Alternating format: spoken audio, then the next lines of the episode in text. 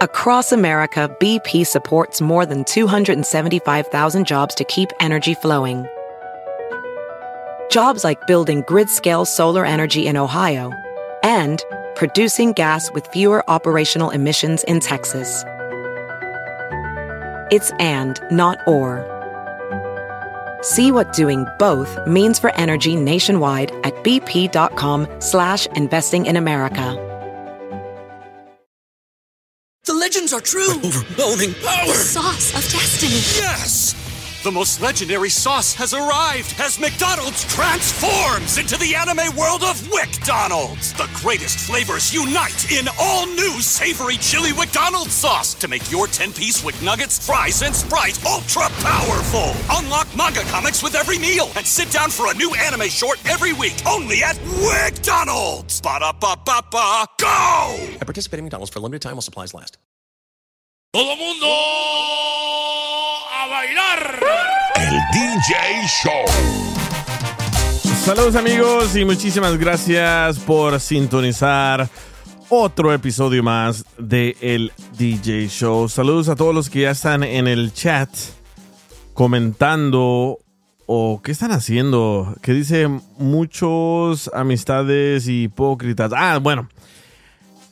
Les iba a mandar saludos a todos los que están en el chat, pero están va de mandar mensajes y mensajes que ya no me deja leer los de los de hasta allá, hasta arriba. Bueno, bueno, e- este show va a estar muy interesante, ¿eh? porque un radio escucha me dijo, oye, ¿por qué no hablas de los amigos hipócritas? Y creo que todos hemos tenido amigos hipócritas. Le dije, pero ¿por qué quieres hablar eso? Es que me está pasando en mi vida y no sé qué hacer con ellos. Pero creo que tenemos que esperar a Eric. Eric fue el que me dijo de que habláramos de amigos hipócritas. Para los que no saben que es una persona hipócrita, es una persona falsa o que finge ser tu amigo o amiga y no lo es. Pero bienvenida, Mayra, ¿cómo estás? Hola, hola, ¿cómo están todos? Hola, hola. Sí, ¿cómo estás? Bien, bien. Ando, ando en el, bien, bien, ando, este, estoy en el, en el road, voy en camino a, al Hollywood Bowl, so, si escuchas ruido es porque traigo a todo el- a la gang acá atrás. Ah, ¿qué hay en el Hollywood Bowl? Va a estar um, Charlie Wilson. um, Oh, Charlie Wilson, el- hermano de... ¿Qué no? Algo con Eddie Murphy, ¿no? ¿Tiene conexión con Eddie Murphy? Oh, e- ese vato es el, es el, es el dueño del Snoopy, ¿no? Oh, es, es familiar del Snoopy, ¿no? te, voy a, te voy a poner a, a mi suegra aquí en el, en el, en el speaker para que te diga. Tell them Okay. who Charlie Wilson is. He is the lead singer of the Gap Band. Yes, Uncle Charlie. Yes, we going to see Uncle Charlie. Oh, I love the Gap Band. You dropped the bomb on me, baby. That's it.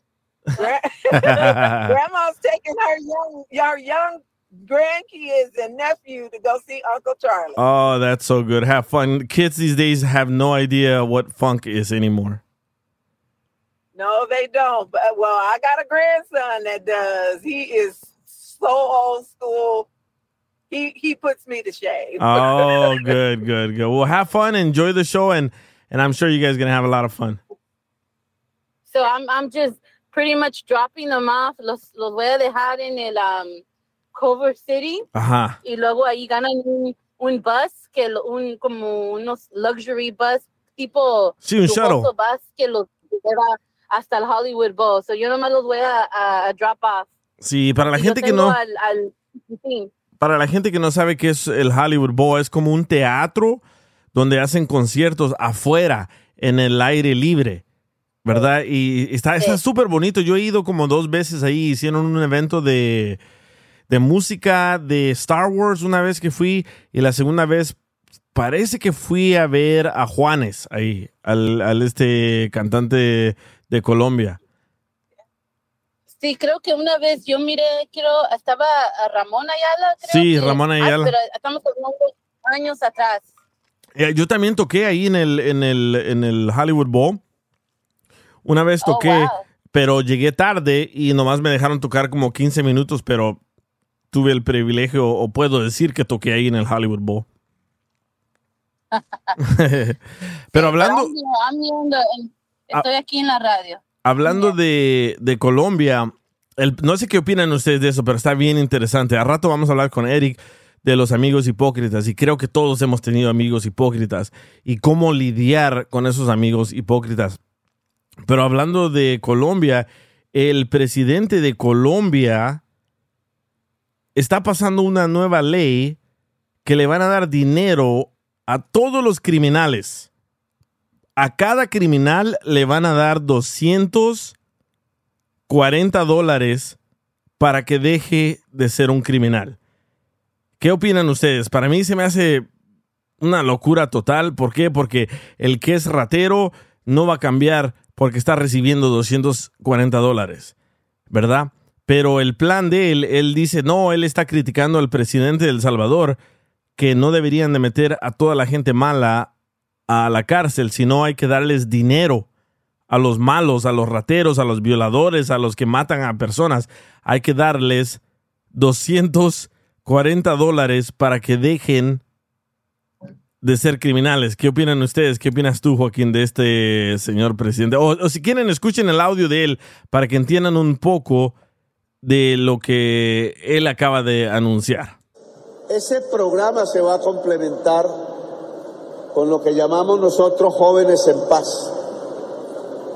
Serán miles de jóvenes a los cuales les vamos a pagar por no matar, por no participar de la violencia, por estudiar. Les vamos a dar una ayuda para que entren al SENA, que aquí tiene un compromiso que tiene que cumplirse y para entrar a la universidad. Les van a pagar 240 dólares a todos los criminales de Colombia para que ya no maten. Una estupidez totalmente. sí. Y, y ya me imagino, o sea, los vas a premiar, aparte de que están robando, todavía los vas a premiar por hacer eso. Ahora, ¿qué va a decir la demás gente? La gente que no hace el que va a decir, oh, pues también me pongo a robar, ¿para qué? Para, para meterme a ese programa y para estar recibiendo ese dinero. Exacto. Y, y estaba mirando las estadísticas de las personas que roban en, en todo Centroamérica, en toda Latinoamérica, en Estados Unidos, y la persona que roba, roba de un promedio de 500 dólares a 1000 dólares cada robo. ¿Tú crees que el ratero va a dejar de robar? ¿O el que mata va a dejar de matar porque le están dando 240 dólares? No. Para mí, para mí, la verdad es, es, es una tontera, es una estupidez.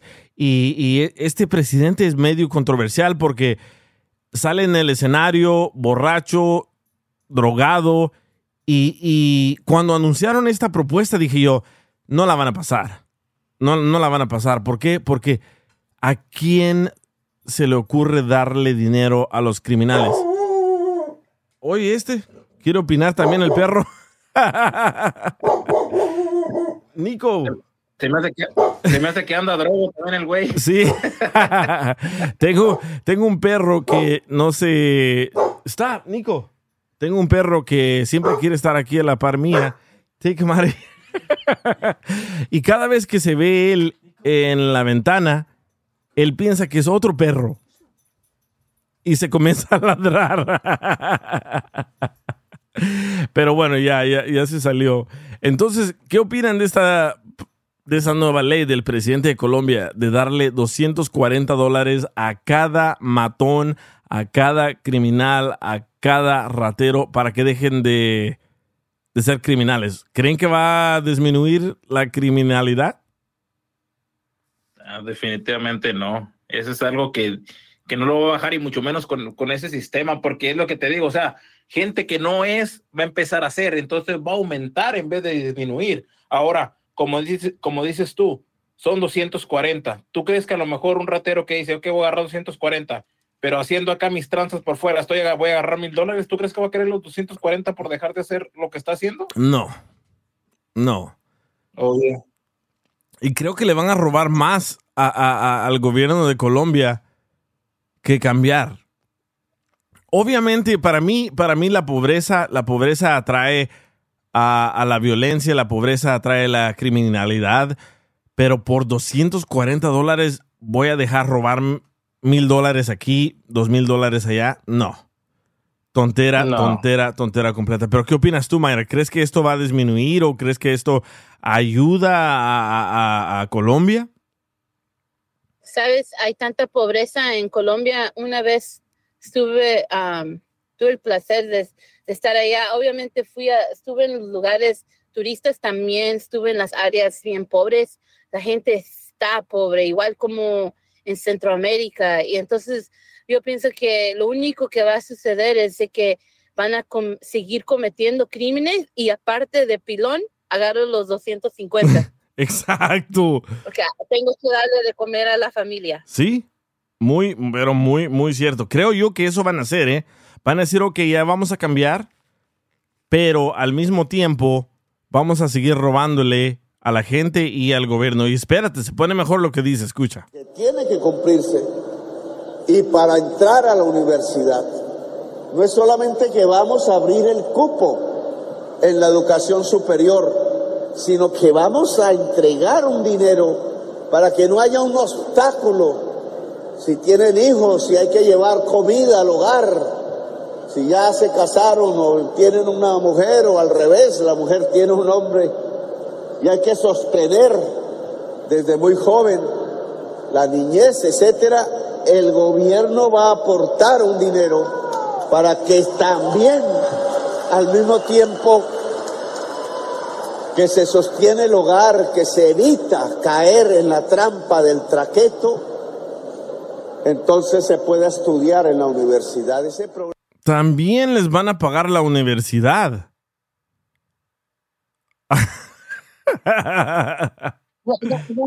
¿Dónde está Diana para que, para que nos diga qué opina? Sí, es lo que le dije, Diana. Ya vamos a hablar de del presidente de.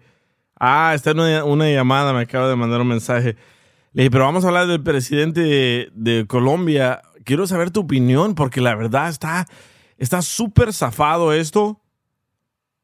Porque no, no, no le miro una persona que, ya, que se dedica a matar le pagan, no sé, 500 dólares por matar a cada persona. ¿Va a dejar esos 500 dólares por cada persona para ganar 240 dólares y recibir el colegio gratis? Dice José Rivas, eso pasa cuando no es tu dinero. Como es dinero de los colombianos, a él no le pesa. Sí, correcto, correcto. Como el, el gobernador de, de Texas. El gobernador de Texas tira dinero a la basura, a lo loco. Ahorita, no sé si, si saben, pero ahorita en la frontera de México y, Texas, él acaba de poner unas pelotas enormes rojas para que la gente no pueda cruzar el río. Bueno, gastó millones y millones de, de dólares de los impuestos de los tejanos para que no entren estas personas. Si yo quiero entrar a Estados Unidos y miro estas enorme pelotas y no puedo pasar por ahí, voy a buscar otro lugar por donde entrar. Eso para mí es gasto de dinero. Mandaron un chorro de containers, de esos contenedores, para hacer un muro, para que la gente no, pa- no pase. Todavía están pasando. Pero como dice José Rivas, no es el dinero de él, le vale gorro, así que lo está tirando al- a la basura. Y no sé si escucharon en el audio, todo el mundo estaba aplaudiendo lo que él quiere o lo que anda buscando, creo yo, es quedarse en el poder. ¿Por qué? Porque van a decir, wow, ningún otro presidente en la historia nos ha dado a cada delincuente 240 dólares. Para mí, para mí es una estupidez. Es el, ¿Sabes otra, otra cosa que, que se me viene a la cabeza ahorita, ah, DJ, es que el eh, 250 dólares o 250, no sé cómo le llamen, que es en pesos o cómo le llamen en Colombia, pero si estamos hablando de dólares, 250 puede ser mucho dinero para la gente colombiana. Sí. So maybe nosotros lo estamos mirando como, ah, well, nomás son 250, right? ¿Qué, qué, qué podemos hacer nosotros con 250? Pero está, estamos hablando de otro país que no está al mismo nivel del dólar que Estados Unidos. So maybe 250 dólares sí es mucho dinero allá. I don't know. Sí. I think. Sí, Mayra, pero, pero lo que estamos hablando es, es, es- no, es, no se trata de dólares o no, se trata de que si es- le van a dar 240 o 250 dólares a los, a los, a, a los ah, rateros o no sé cómo, cómo a Criminales. que están haciendo mal, ajá, criminales, estos criminales, entonces no, son 240, pero a lo mejor ellos hacen 500 o 1000 dólares, entonces va a ser lo mismo, Ujú. no importa la cantidad que, que les den, si ellos hacen más, no los van a aceptar, obviamente. O como y dices luego tú, la cosa a ser algo mensual o es una sola vez, porque si, si, si yo me voy a salir del crimen y como dices tú, gano más dinero haciendo crimen que estos 250, si va a ser algo que va a ser mensual, que me lo vas a dar todo el tiempo y 250 en dinero colombiano es más, I don't know, maybe cambio mi vida, pero si estamos, es una sola vez y como dices tú, y ganas más siendo criminal, pues no, no. No, No no, no, es una sola vez. No es No, una sola no creo vez. de todas maneras, no creo que de todas maneras vayas a cambiar, porque es lo, es, es, es lo mismo. Digamos, tú en tu trabajo, tú estás ganando 100 dólares, pero, pero puedes agarrar 200. Entonces, pues obviamente te vas a ir a agarrar 200. Es lo mismo aquí con ellos. Le van a dar 250 y aunque sea suficiente para ellos, van a buscar más. Bueno, ustedes le agregaron 10 dólares más porque es 240. Como Diana, cuando le regaló los 500 a la otra señora. Pero mira, dice, dice que le van a dar 240 dólares como un cheque Es que le, met- a, a- cada... le Ajá. le metemos los 10 por, por la devaluación que está ahorita. y como dice, como dice José Rivas, dice, hoy en día es mejor negocio ser criminal porque si te meten a la cárcel te ahorras la renta, los biles, la comida y listo. Es cierto, ¿eh? Es cierto. Sí, Ah, mucha razón en eso. Oh, pero aquí está Diana para que nos diga la conversión de 240 dólares a peso colombiano. Hola, buenas noches. Hola, hola. ¿Cómo están? Qué milagro de escucharlos. Oila, la que se anda escondiendo de pagar los 500 dólares. A ver si nos, si nos puedes ilustrar, Diana. Yo sé que tú eres de Colombia y Sí. el presidente, no sé si escuchaste al inicio del, del show, sé que tenías una llamada, pero escucha lo que dice él. Ok, para los que no escucharon, el presidente de Colombia, Gustavo. Amigo Diana. Gustavo Petro dice que le va a pagar a todos los criminales 240 dólares para que dejen de ser criminales. Ese programa se va a complementar con lo que llamamos nosotros jóvenes en paz. Serán miles de jóvenes a los cuales les vamos a pagar por no matar, por no participar de la violencia, por estudiar. Les vamos a dar una ayuda para que entren al SENA, que aquí tiene un compromiso que tiene que cumplirse y para entrar a la universidad. No es solamente que vamos a abrir el cupo en la educación superior, sino que vamos a entregar un dinero para que no haya un obstáculo.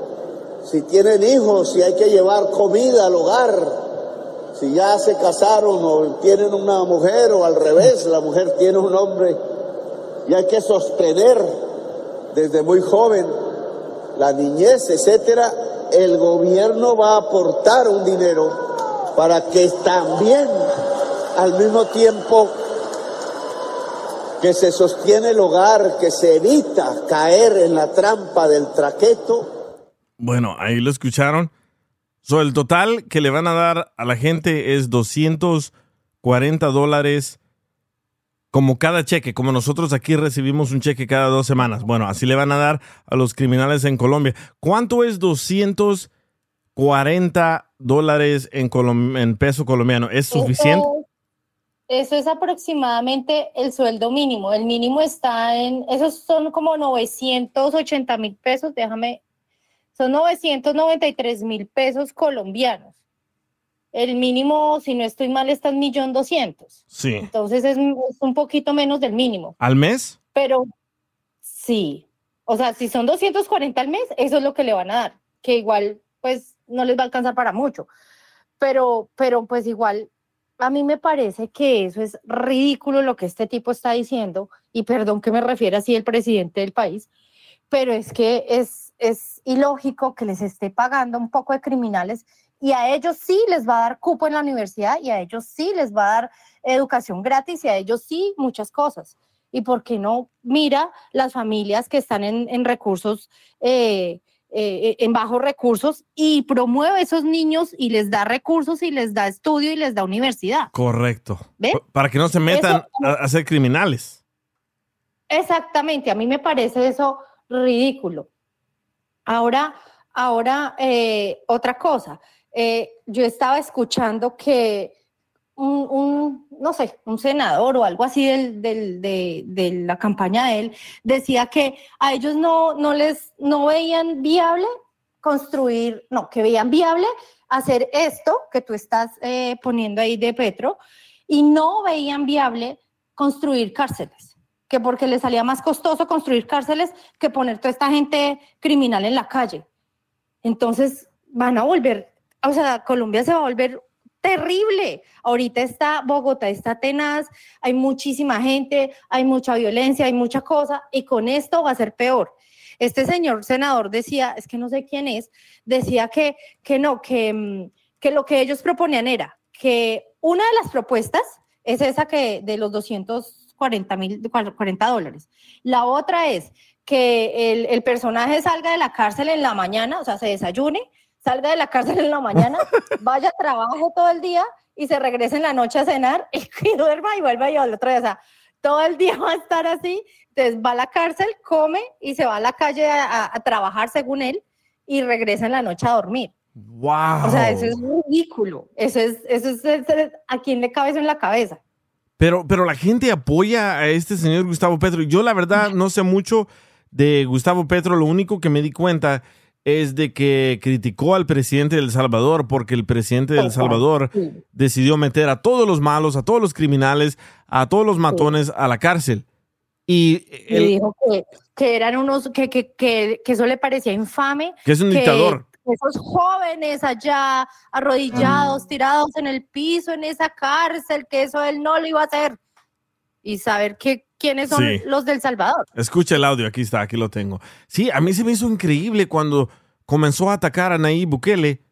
Presidente de El Salvador Oh. se siente orgulloso porque redujo la tasa de homicidios a partir, dice él, de un sometimiento de las bandas que hoy andan en esas cárceles, en mi opinión, dantescas. Pues nosotros logramos lo mismo, claro, la prensa no nos lo va a reconocer en mucho. Nosotros logramos reducir igualmente esa tasa de homicidios, de criminalidad, de violencia, pero no a partir de cárceles, sino de universidades de colegios, de espacios para el diálogo, de espacios para que la gente pobre dejase de ser pobre. Y miren lo que le... re- Y yo me puse a, a- buscar qué ha hecho Gustavo Petro por Colombia, si construyó nuevos colegios o de verdad la gente está cambiando. Y no, Es que si tú buscas, mira, este señor fue alcalde de Bogotá y cuando él subió, cuando él subió a la alcaldía, eh, prometió y prometió y prometió y prometió y am, el, el Peñalosa, que era el, como digamos, como el contrincante de él. Entonces, cuando Peñalosa eh, era, era alcalde, le sacó como un resumen a Petro y le dijo, usted dijo que iba a hacer 20 escuelas, no hizo una. Dijo que eran 50 hospitales, hizo tres ladrillos. Usted, y le sacó todo, él nunca ha hecho nada. De hecho, él fue el que quitó un montón de cosas de, de Bogotá y Bogotá se volvió patas arriba en pleno diciembre y había basura por todo lado. No, eso fue tenaz, fue un despelote. Entonces la gente no se acuerda de esas cosas, no se acuerda que él fue guerrillero, no se acuerda de muchas cosas y allá fue y votó por él. Mire, es un socialista que quiere volver otra vez a, a- a Colombia una nada. Dice, Entonces- mira este comentario, dice, hey you, dice, ¿ese presidente Petro salió en la serie de Pablo Escobar? Claro, porque es que en la serie de Pablo Escobar, eh, o sea, no salió él puntualmente, ¿no? Pero ahí lo refieren porque eh, Pablo Escobar tuvo, tuvo eh, que ver con, o sea, tuvo tratos con la guerrilla por todo lo del narcotráfico y todo eso. Y cuando hubo lo del Palacio de Justicia en Colombia, ahí en esa, en esa toma del Palacio de Justicia estaba Petro y otras personas más. Entonces eso aparece en esa serie. Dice, Pero no está Petro pues ahí, sino lo representan pues. claro, dice Humberto, yo no soy fan de Petro, pero la propuesta incluye jóvenes en riesgo, no solo criminales. Sí, pero a como lo pinta él, elevar dinero, 240 dólares a cada criminal, a cada matón, para que dejen de matar. Es que independiente que, o sea, de si, si una persona está en la cárcel fue porque cometió un delito, así no haya matado. Se robó un carro o, o se entró a una casa y robó o le robó a alguien en la calle. Si está en la cárcel es porque cometió un delito. No necesariamente tiene que matar, no es un matón. Sí, ¿sabes, ¿sabes lo que me... que. ¿Sabes lo que me, me, me puso, me, me- me- me metí en shock cuando leí esta propuesta? Es de que al matón le van a dar 240 dólares, al que mató a alguien le van a dar 240 dólares. Pero ¿qué tal a la familia que perdió a ese ser querido? No le van a dar absolutamente nada. Nada. Nada. Es que no hay, no hay, eh, no hay beneficio para nadie ahí. Buenísimo punto, DJ. Vuelvo y te digo, o sea, ¿por qué no invierte en lugar de, y yo sé que 240 dólares en Colombia no es mucho, ¿m? pero esos 240 dólares le sirve a una familia desplazada, le sirve a una familia de la violencia, una Ujú. familia que, por lo que tú dices, que le mataron el familiar y el matón está en la cárcel, a esa familia de esos 240 dólares. ¿Por qué no se los da a ellos? Correcto. Sandra parece que tiene una pregunta aquí. Sandra, bienvenida. Sí, ¿de dónde viene ese dinero? Creo ¿De dónde yo, están agarrando el dinero para dárselo a ellos? creo yo que es de los impuestos de... recu- de los recursos que recogen, de, que recaudan, de, de todos los recursos que, de los impuestos que pagan los colombianos.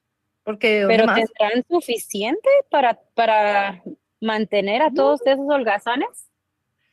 Pues de ahí a que de pronto, como todas las promesas, puede ser que sea el primer mes que le pagan a todos y después ya. Dice, Grave, dice, grave. bu- busqué en el internet cuánto gana el presidente de Colombia, Gustavo Petro, y dice que su salario mensual es de 35 millones de pesos mensuales. Sí. Ya te digo, eso en dólares es, espérame, espérame que yo tengo acá De 35 ahí los va a mantener. son 8.500 dólares ¡Wow! mensuales. Gana más que todos nosotros aquí. Y de Sí, ahí sí. para miras- si tú miras cada parlamentario, los parlamentarios ganan un montón de plata y fuera de eso les pagan tiquetes aéreos y fuera de eso les pagan eh, las camionetas Viáticos. blindadas y gasolina y no sé qué. Y todo eso es pura burocracia. Sí, creo, creo yo también que va a pasar lo que mencionó Joaquín, que alguien va a decir, ah, voy a ir a cometer un crimen Claro. para decir, Ahora- oh, yo soy criminal, págueme mis 240 dólares al mes. Eso, eso yo creo que lo que va a pasar es eso, o sea, van a incentivar más la violencia, eh, todo el tema de robos y todo el tema de crímenes, en lugar de quitar la violencia y motivar a la gente que de verdad se capacite, estudie y allá, o sea, la El paz. presidente se escucha como un idiota, en serio, porque Sí. ¿cómo darle más a la gente? Sí. ¿cómo darle a la gente que está robando, que no hace nada por un beneficio? ¿Tú crees que ellos van a de cambiar su vida? No, no, ni van a ser inteligentes, te lo juro. Es que, Porque ellos que están es un pensamiento de un socialista. Un socialista vive de, de- de- de eso. O sea, ellos simplemente quieren que el gobierno los mantenga. Sí. Son personas que no, que no, que no quieren hacer nada. Y no sé si aquí de verdad haya un socialista o lo que sea, yo no estoy en contra de nadie aquí, pero yo hablo por lo que veo y lo que medio escucho de noticias, porque no escucho noticias, el DJ fue que hoy me, me dijo de esto, pero, pero me parece tenaz que un país tan, tan rico en Colombia en todo sentido, porque tiene fauna, tiene flora, tiene muchas cosas que explotarle em, para sacar la economía adelante. Este señor la que, está... les dé, que les dé una canasta de flores para que vayan a vender. No, es, no, es que ni siquiera, o sea, no. Este- está está está súper súper loco este este ese tema, pero dice Noé Flores, lo único bonito de Colombia son los jugadores de fútbol. No, hay muchísimos lugares bien bonitos en Colombia, pero está todo tan tan tan mal. Hay tanta violencia que te da miedo viajar a esos Ya le da lugares. uno miedo ir. Sí, sí. sí. He, he mirado videos Aunque- donde te llegan a recoger y te asaltan a alguien en una moto o en algo y digo yo, ¿de verdad quiero ir yo a, a- a Colombia para que me pase algo?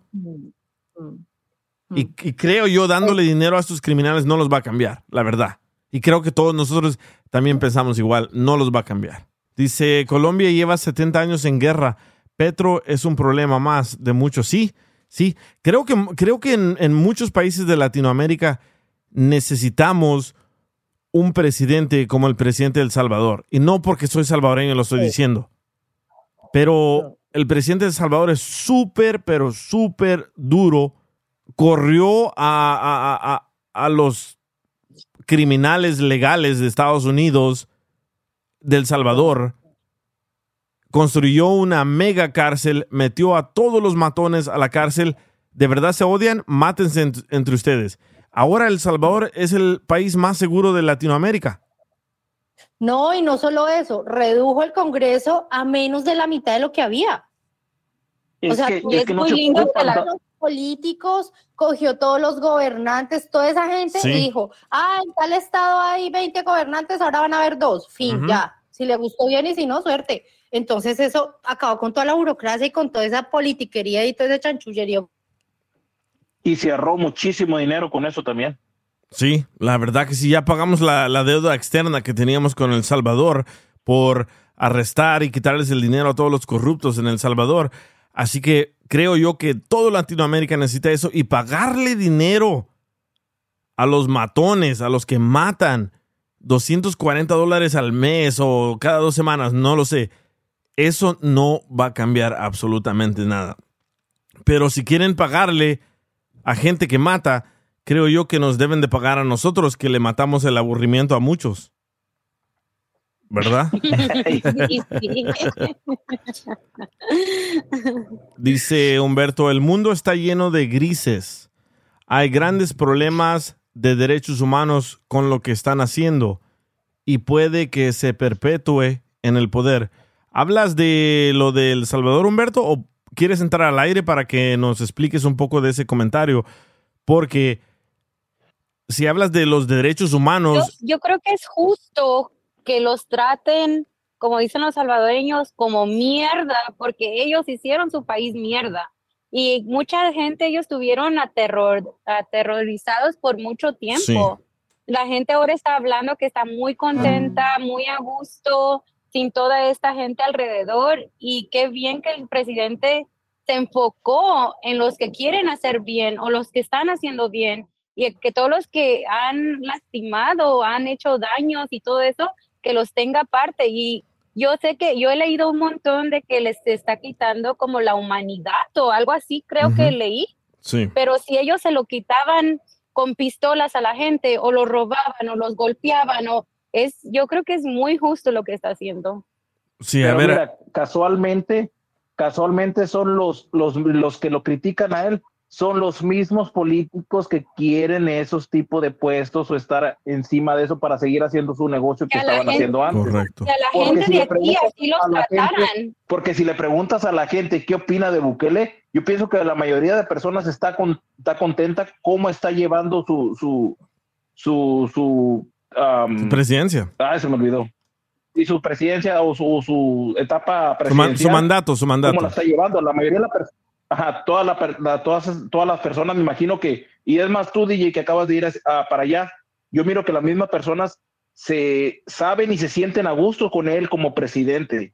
Sí, sí, la verdad que sí. Acabo de ir, acabo de ir, volé mi, mi dron en todas las partes donde antes era bien peligroso. No me pasó absolutamente nada. Fui con mi familia. La gente anda en las calles como nunca. También fui hace cinco años cuando no estaba Nayib Bukele y era horrible, era un terror. Pero aquí está Humberto. Humberto, Humberto, eh. tuvo un comentario de que ah, van a haber problemas de derechos humanos. ¿Qué onda, Humberto? Bienvenido. Across America, BP supports more than 275,000 jobs to keep energy flowing. Jobs like building grid scale solar energy in Ohio and producing gas with fewer operational emissions in Texas. It's and, not or. See what doing both means for energy nationwide at bp.com slash investing in America. The legends are true. Overwhelming power! The sauce of destiny. Yes! The most legendary sauce has arrived as McDonald's transforms into the anime world of WickDonald's. The greatest flavors unite in all new savory chili McDonald's sauce to make your 10-piece Wick Nuggets, fries, and Sprite ultra-powerful. Unlock manga comics with every meal and sit down for a new anime short every week only at WickDonald's. Ba-da-ba-ba-ba, go! At participating McDonald's for a limited time while supplies last. Hey, buenas. Eh, vamos a echarle picante al show. Eh, no, nada, o sea, yo- lo único que quiero decir, obviamente es política y ese es uno de mis temas favoritos, entonces salté acá. No, no, primero quiero aclaraciones, no, no, no solo no soy fan de Petro, soy anti-Petro, pero de Colombia. una de, las, una de las mejores maneras para mí de hacer la, hacer el, el- la oposición es tratando de agarrar la información lo más real posible, porque cuando uno la caricaturiza, termina la oposición volviéndose una caricatura. Entonces, cuando, por ejemplo, el- el- la, la derecha gobernaba en Colombia, lo que hacía Petro y su grupo era caricaturizar lo que estaba pasando. Y ahora lo que la oposición está haciendo es lo mismo. Entonces, yo solo quería aclarar dos cosas. Lo que dijo Petro, en lo cual, primero, yo no estoy de acuerdo, pero en realidad, a- a- por lo menos sus ministros han aclarado que la idea es no solo las personas que están en los grupos delincuentes, sino personas que están en zonas de riesgo para entrar a esos grupos. Entonces, alguien dijo que sería bueno que le dieran esa plata para educar a alguien que no ha matado. Esa es la idea. Ahora, no digo que estoy de acuerdo, pero no es solo como lo están pintando. Entonces, mirando el global, pues la idea ha pasado en otras partes, subsidiar a gente que está en, en zonas de riesgo para que no entren a los grupos y que vayan a estudiar. Es positivo, pero la pregunta de dónde va a salir el dinero, porque hablaron de 5 mil personas, un millón a cada persona son 5 mil millones de pesos, de dónde sale la plata, obviamente de los impuestos, pero conociendo a Petro seguro eso no pasa. Entonces, simplemente quería aclarar, eso fue lo que quise decir en ese comentario. Ah, y lo Y de sobre lo de derechos humanos. y, y- y sobre lo de Bukele, eh, obviamente hay una transformación en El Salvador que es increíble. Y Colombia tuvo una época muy parecida entre el 2002 y el 2010 más o menos, que fue la presidencia de lo más parecido a un Bukele que Colombia tuvo, que fue Álvaro Uribe. Siendo yo, no, tampoco odio a Uribe, antes ni amo a Petro, ni a- amo- no amo ningún, yo solo amo a mis papás y a mi hija, el resto es solo humanos que entre ellos se están burlando de nosotros.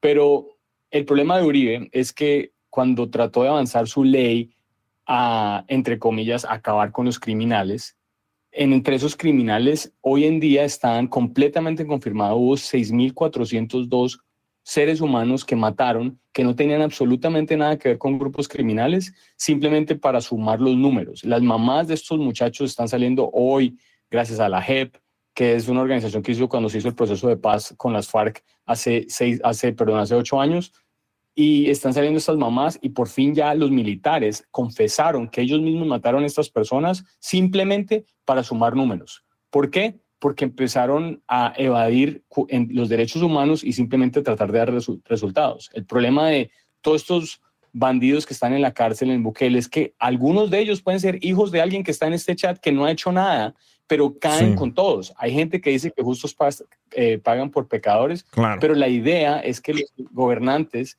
no hagan lo que hacen los malos, porque si estamos diciendo hay que pagarles con la misma moneda, estamos siendo igual a ellos y terminan siendo criminales los mismos que están salvando el crimen. Sí, pero siempre Senado para, para, día para todo hay una para todo hay una hay un margen de, de error, ¿verdad? So yo, yo acabo de ir hace una semana a El Salvador y hice miles de preguntas a, a medio mundo y sí, han metido a personas a la cárcel que no tienen tatuajes, que no son pandilleros, pero han estado asociados con pandillas y dicen, ok, a las personas que están en la cárcel que no están asociados con las pandillas, normalmente los sacamos en sete- ah, 72 horas. Pero si hay una investigación más profunda, por ejemplo, aquí te, aquí te va, aquí te va un ejemplo, ¿verdad? Hay una persona que está en la cárcel y ya lleva tres meses en la cárcel. No es pandillero, no anda matando a la gente, pero él llevó a unas personas a que mataran a otra persona.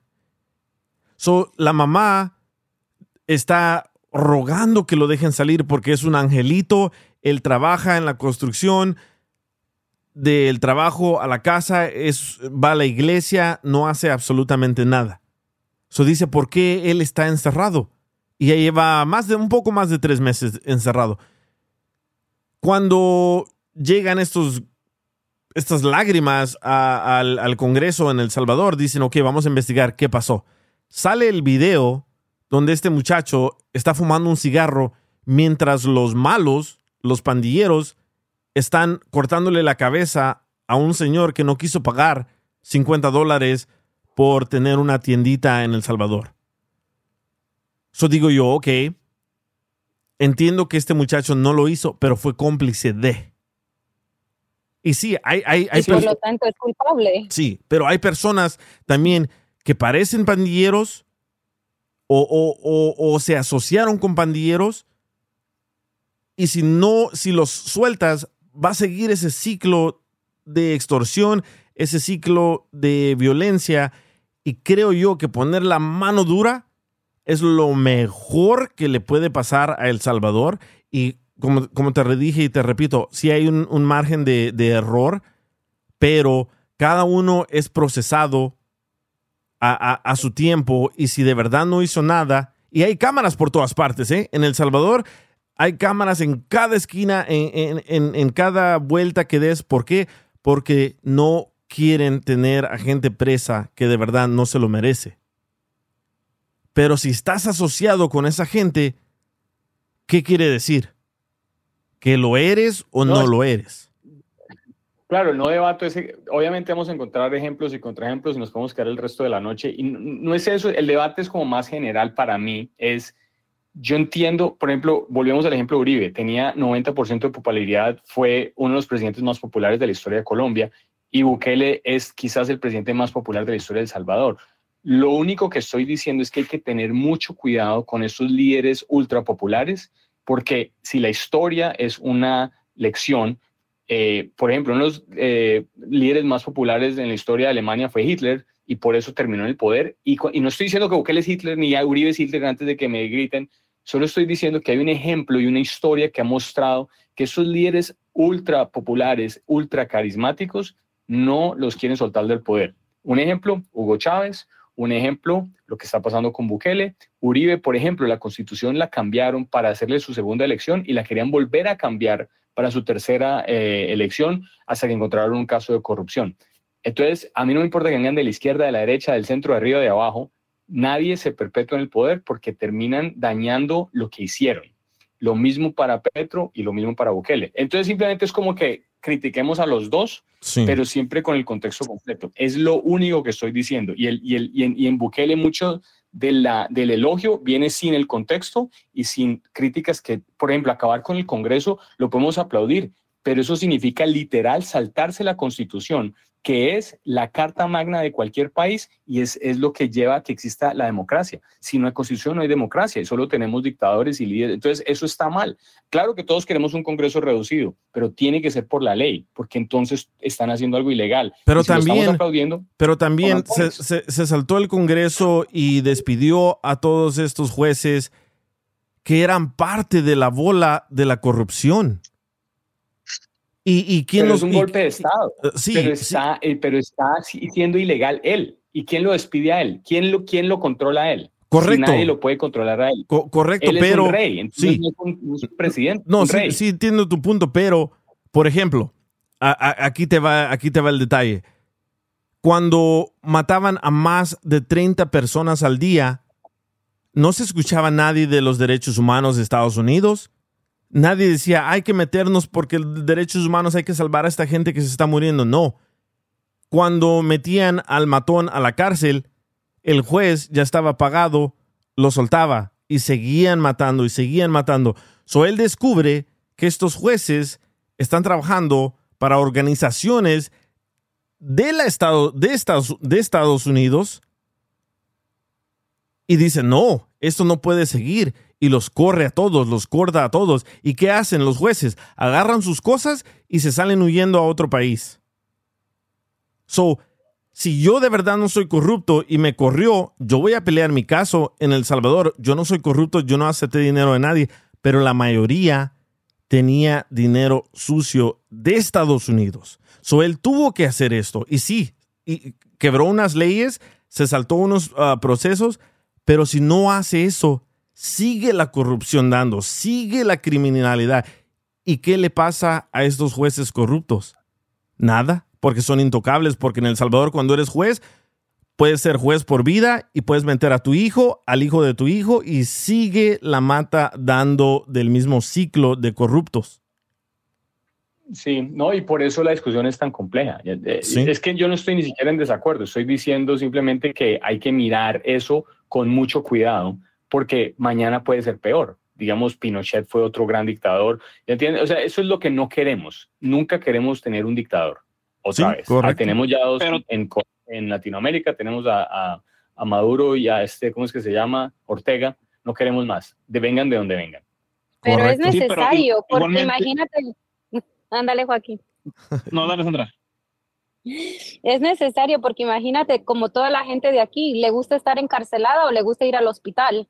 Y es, es, si estás allá en El Salvador, obvio que saben que los tratan mal y no van a estar haciendo crímenes. Saben que nadie los van a apoyar, ni los policías los están apoyando, ni en corte los están apoyando, ni a veces ni sus propias familias los están apoyando. So, es mejor tener un- una rienda bien agarrada a que las cosas sean como aquí. Mira, la gente les, les acomodan los dientes, ya tienen permiso hasta de tener tele en la cárcel. Obvio que todo esto es, es un, es una cachetada para nosotros también. Si tuviéramos un presidente que en realidad no tuvieras nada en la cárcel, que porque una cárcel es para castigar, no para estar brindando honores a la, a la gente que se porta mal. Sí, no, yo no estoy. Mira, no por, por ejemplo, Humberto, yo sé que estás bien preparado y te, que te, te encanta y te apasiona este tema por lo que he escuchado. Pero digamos, yo, por ejemplo, yo tengo en un pensamiento de que, por ejemplo, ahorita como está Bukele, hay que darle la- el beneficio de la duda de que siga Sí. haciendo su trabajo antes de que se convierta en lo que dices tú, a lo mejor en un dictador que esperemos y no pase y se mira que no va, no va a suceder. Pero a mí me gustaría, digamos, que si yo sé que mi presidente está haciendo bien su trabajo, dejarlo en el poder. Obviamente que no sea como dices tú con estas, estas personas que se quedaban porque ellos querían, como Chávez o no sé, ah, de este, el de Cuba, no me acuerdo cómo se llama, Castro, de este, sino que la gente misma, si está contenta con el trabajo que está haciendo el presidente, lo siga eligiendo cuantas veces necesite para que él esté haciendo bien su trabajo y que obviamente el pueblo esté contenta o contento con, con lo, con lo que esté realizando. Obviamente, como dices tú, si, si, si ya llega un momento donde él ya quiere tomar ah, demasiado poder o hacer lo que él quiere, pues ya no está bien. Pero ahí mismo la gente que tenga ese poder de, de quitarlo o dejarlo según como se sientan ellos. Claro, pero cada, cada cuatrenio, o depende cada cuántos años sean las elecciones en, El Salvador, si alguien se está afianzando en el poder es más difícil. Putin es otro ejemplo de un presidente que llegó democráticamente y después nunca se soltó el poder.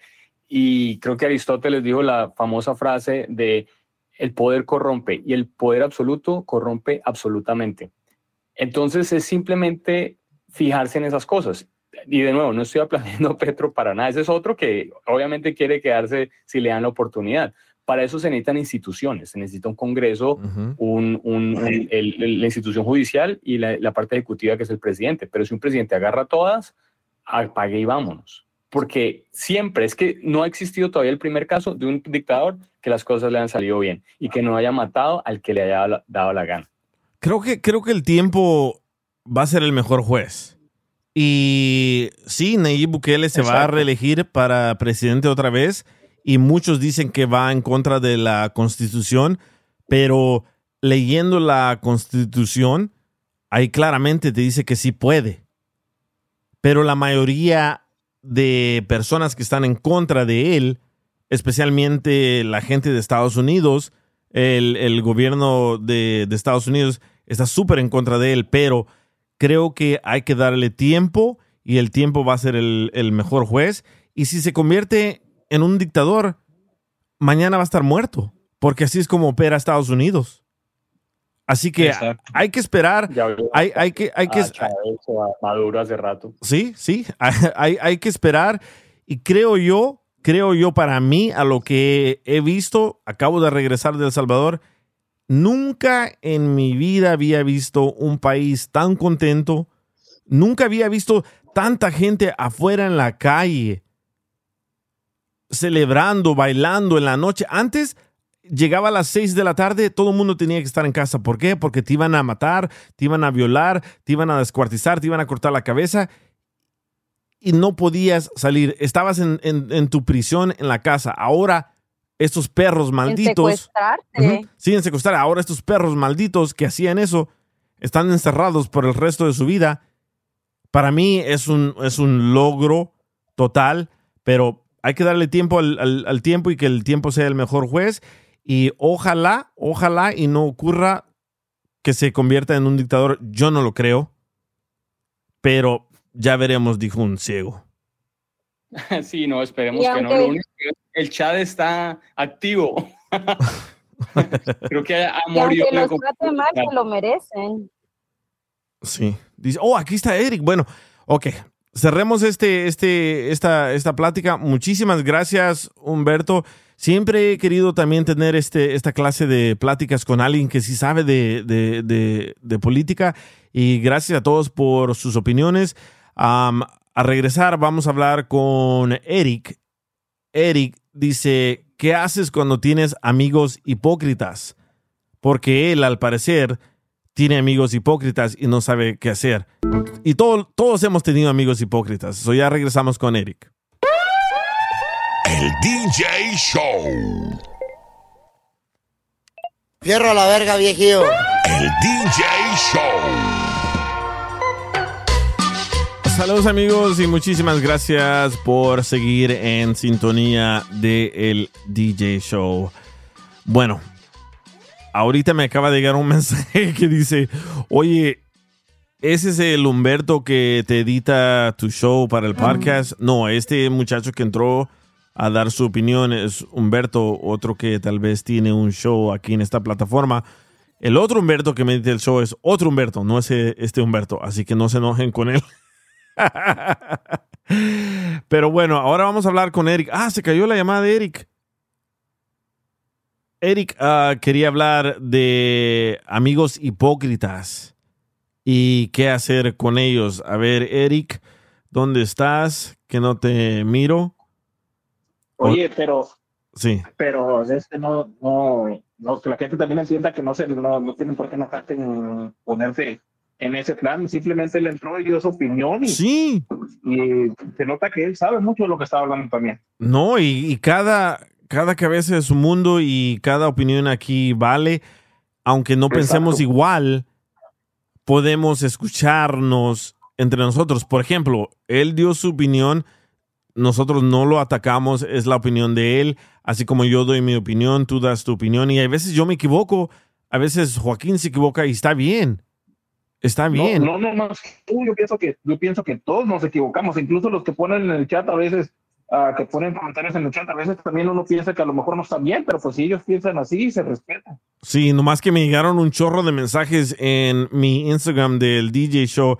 Corre a ese Humberto, ese Humberto no, no sabe de editar tu show, pero no es él, es otro Humberto. Así que no se enojen con, con él. Dice Sergio, prefiero un dictador como Bukele y AMLO a tener unos culeros que se dan de angelitos, pero nos joden bajo mesa. Ah, dice, Oye, y- ajá. y, te quiero felicitar eh, porque eres el, el primer programa que escucho que tiene a Carol G y a Maluma en vivo. a, Diana y Humberto. ay, ay, ay.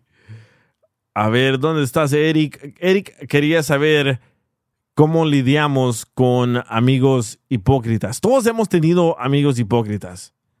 Todos, todos, todos, todos. Y yo pienso que hay más amigos hipócritas en el trabajo. ¿Verdad? Pienso que en el trabajo sonríen contigo, jajaja, pero en realidad son personas falsas.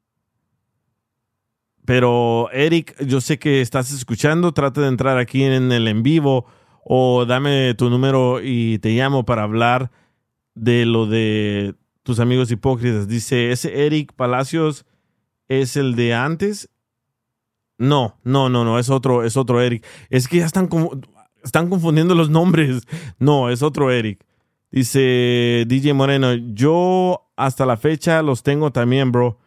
Sí, creo que en, este medio que trabajamos, estamos, no sé, estamos a la par de muchos hipócritas, pero yo la verdad evito hablarles, yo evito salir con ellos, yo evito tener conversaciones con ellos. Dice Chris83, no hables de Piolín, no. Dice Chapín 775, ¿qué pasó con Eric Palacios? No sé, no sé, aquí estaba al aire ahorita y de repente entré al aire y se colgó. Pero bueno, vamos a esperar que entre Eric para tener esa plática. Pero ahora vamos con, con otra plática hasta que Eric, oh, aquí está. Dice, disculpa, tuve un problema aquí con la señal, ando en un sótano y como se me corta para poderles escuchar. Ok, avísame. Ella me mandó un mensaje por mi Instagram. Pero bueno, hay otra plática muy, pero muy interesante y Mayra sabe mucho de eso porque Mayra fue la que me, me avisó de esta noticia. Escuchen nada más, ¿eh? esto está pero súper interesante. El Departamento de Motores y Vehículos, más conocido como el DMV, donde te dan tu licencia, te va a dar dinero y te va a dar marihuana para que manejes tu carro con un policía. Así es como escucharon. El Departamento de Motores y Vehículos te va a dar dinero, te va a dar marihuana para que manejes tu carro con un policía que no te va a arrestar. Lo único que quiere hacer ese policía es ver cómo operas este vehículo bajo la influencia de la marihuana. ¿Estarían ustedes dispuestos para entrarle a este programa piloto? Yo sí.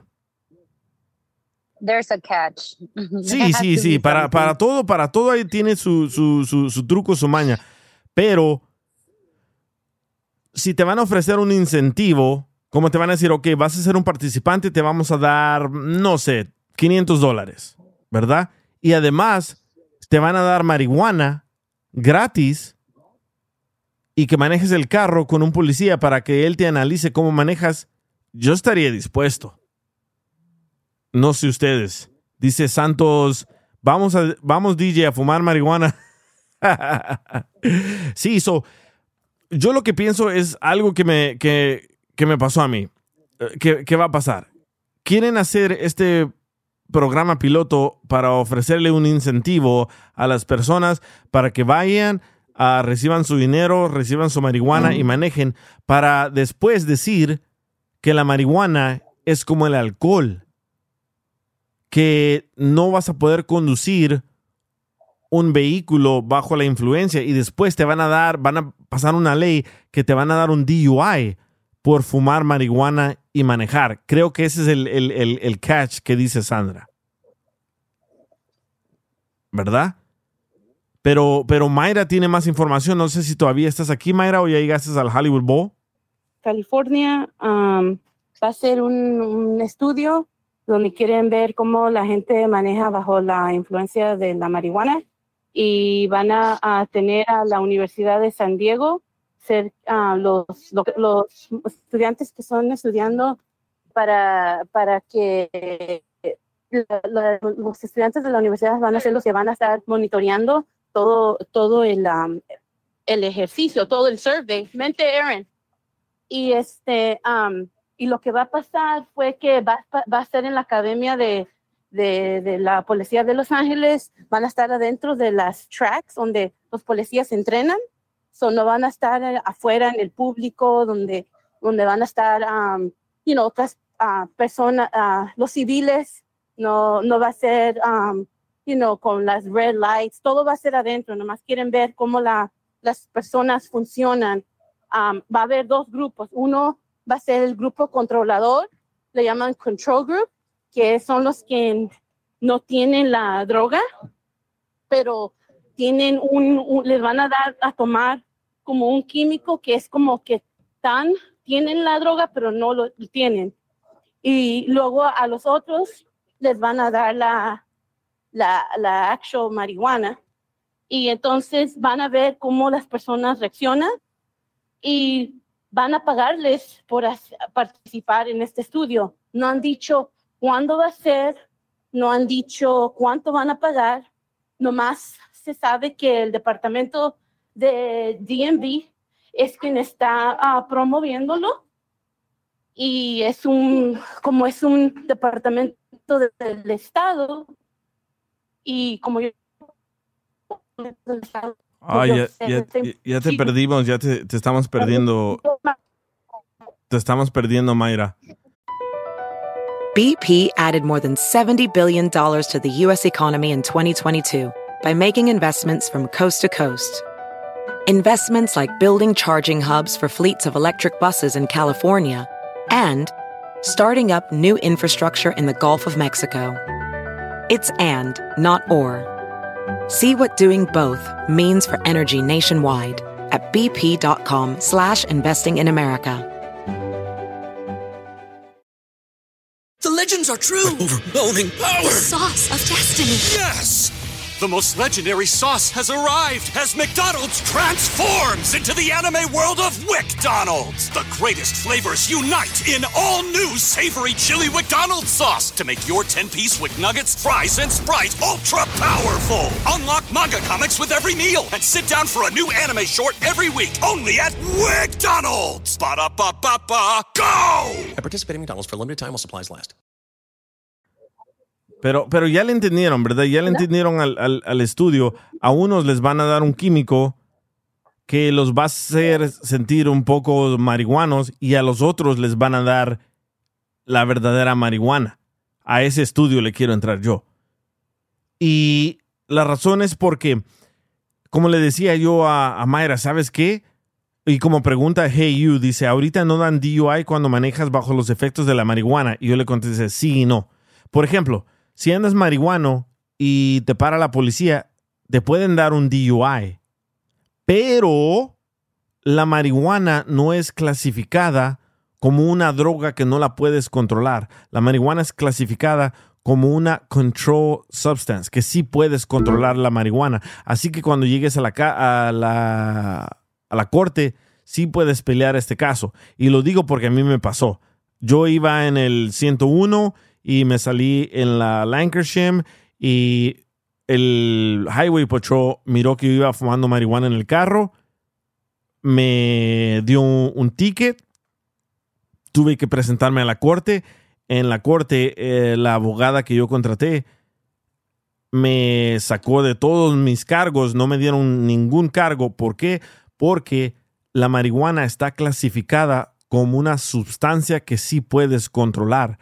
Pero creo yo que este estudio lo van a hacer para clasificar la marihuana como una sustancia que no puedes controlar, para hacerla idéntica al alcohol. Y así nos dan más tickets, nos meten a la cárcel, no podemos votar y nos no sé, nos salimos jodidos, ¿verdad? Es lo que creo yo. So, el que tome, el que tome el examen, más vale que I get their act together. sí, pero, pero yo, yo puedo manejar y yo puedo fumar marihuana y manejar, porque ya, ya tengo mucho tiempo fumando marihuana. Pero el miedo que me da a mí es de que van a agarrar a un morro de 18, 19 años que apenas está comenzando a fumar y lo vayan a poner atrás del volante y haga un chorro de errores y van a decir, ven, la marihuana no es una sustancia que pueden controlar. Así que de aquí en adelante les vamos a dar un DUI y los vamos a meter a la cárcel porque es idéntico al alcohol. E- e- Es mi único miedo, la verdad. Pero ustedes lo hicieran, ¿tú lo hicieras, Sandra? I don't smoke. I don't smoke. No. I mean, no, lo hiciera si pagaran, pero I mean, ¿para qué? You know? Si la gente, creo que la gente que tiene que tomar estos, estos ah, como exámenes es la gente que fuma, para que tengan su voto de ellos. Sí, sí. Porque Sí. a mí, a mí, a mí, a lo mejor yo fumo y, y si me pongo detrás del volante me hace los mismos efectos que si tomara. Entonces, no, con- no es como un voto um, current, you know? Sí, e- es, ese es el miedo que tengo yo, que vayan a agarrar personas que de verdad no fumen o no sean profesionales como yo y... Profesionales. Después. ¿Qué, di- qué dices, Diana? DJ, Sí. you know what? Yo la última vez que fumé marihuana, man, fue con Bob Hernández. No sé si te acuerdas que te Sí. mencioné ese, ese muchacho. El promotor. Eh, fue con Bob Hernández, que estábamos yendo como para Malibu, no me acuerdo, para Fresno, no me acuerdo. Y eran como las... Y era, no me acuerdo, man, pero era tarde, era tarde. Eh, yo iba bien fumigado, bro, en el carro iba bien, todo hotbox, todo lleno de humo y pues la verdad, no te podría explicar si se siente casi el estar como tomado por, bueno, a como yo me sentí, porque de verdad sí, sí empieza a doler la cabeza, empiezas a perder la mente, no sabes qué estás haciendo, no sabes para dónde vas, se te olvida, pero me imagino que a personas como tú, pues ya no les ha de pasar eso. No. No, y depende, depende. digo, o sea- y depende qué clase de marihuana fumes, porque hay sativa que sí duele la cabeza y hay indica que no duele la cabeza. Así que a muchas personas tienen diferentes clases de reacción. Y cuando tú ibas manejando, ¿tú sentías que no podías manejar? God, es bien chistoso, man. Yo, ah, es que no te podría decir que me sentía borracho con la marihuana, simplemente igual sí me sentía mareado, perdido, pues, no, como confuso, confundido. Ah, cuando me puse, me bajé a, a poner gas, no sabía de cuál estaba poniendo. Yo me imaginé que estaba poniendo diésel. Dije, oh, wow, ¿cuál le puse? El siguiente rato, cuando ya empecé a manejar y haberle puesto gasolina, yo andaba bien preocupado. Oh, my God, ¿qué le va a pasar al carro? ¿Cómo se va a sentir? ¿Qué le puse? No me acordaba, o sea, de veras, me pasaron muchos efectos secundarios que no me esperaba y que creí, dije, ah, las veces que he fumado marihuana no me he sentido así, pero yo ya sabía que me iba a sentir algo raro porque pues el carro iba lleno de humo, de pura marihuana. Y cuando me bajé, man, digo, si me hubiera parado un policía, bro, sí me haya quitado el carro, man. Sí me lo haya quitado, me haya dado un ticket, simplemente ahí iba a llevar al bote, porque Pero iba dices, dices que te sentías perdido, ¿cómo? por de tanta marihuana que andaba, tanto humo que estaba como me sentí Oh. en el- adentro del carro, así lo que me hizo sentirme eh, la marihuana. ¿Y tú ibas manejando con otras personas que iban fumando marihuana? Yo iba manejando con mi amigo Bob. So- Solo tú y él. Ya, yo y él solamente. Y cuando te sentías perdido, ¿qué gritabas? ¡Estamos perdidas! Perdidas, perdidas. No. la fumó verde. Estaba Estaba muy tierna. No, pero sí, sí se siente, se siente gacho, bro. Sí se siente bien feo. A las personas que no fuman como tú, igual y si tienes razón, por- podrían darles a ellos ese tipo de DUI porque pues no pueden dominar ese tipo de droga. No lo saben cómo controlar. Y tienes razón, a personas como tú, pues no le van a ver esos, esos tipos de, de, de efectos. Van a decir, no, pues esto sabe qué onda, sabe lo que está haciendo y todo. Por eso, sí tienes razón, es cierto. Y a mí sí eso es lo que me pasó, así me sentí. Yo, me yo lo sentí que débil. pienso, Ese, ese Roy grita lo mismo cuando va manejando el, el bus también. ¿Cómo, cómo, cómo gritas? ¿Cómo, ¿Cómo gritas cuando andas manejando el bus? Eh, eh, eh, los estaré escuchando. I gotta go. Ok. Estamos perdidas. Yo lo que pienso en cuanto al estudio que, que van a hacer es que sí deben eh, de pronto clasificar las personas que van a hacer ese estudio. No puede ir cualquiera. Sí. Entonces sí deberían clasificar, como tú dices, personas profesionales en, en marihuana y, y hacerle el estudio a ellos. Porque pues, se- eh, si, si, si me dicen a mí, ya, yo creo que... Ay, feo. Ya, sí, perdida, perdida, perdida. ¿Tú también vas a gritar como Roy? ¡Estamos perdidas! Yo no como, entonces no sé ni cómo coger esa vaina. Tiene que haber certificación, certificación Sí. para hacer eso. Sí, a mí lo que, a mí lo que, la verdad me da miedo es que vayan a clasificar la marihuana como el alcohol. Porque el, el alcohol obviamente causa miles y miles de muertes bajo tú operando un vehículo, ¿verdad? Un carro, un auto, una troca. Y la marihuana no. ¿Cuántas, ¿Cuántas muertes hay por personas que han fumado marihuana? Pero creo que de ahí se van a agarrar para decir, ¿saben qué? La marihuana es igual que el alcohol, así que de aquí en adelante vamos a darles un DUI. Creo que para eso es este estudio. No lo sé. No lo sé. ¿Sabes, um, ¿sabes Miguel? Um, ¿Me escuchan? Sí. Sí. Um, so, lo, lo que todo, no, so, ten- tiene, la- el departamento de vehículos, um, todos los, los empleados tienen prohibido dar detalles de, de lo que todos queremos saber, um, quién, a quién van a escoger, cuánto van a dar, dónde, o where do you sign up, Ujú. todo eso todavía es classified, todavía no lo pueden, um, de- de- pueden decir porque todavía están trabajando en eso.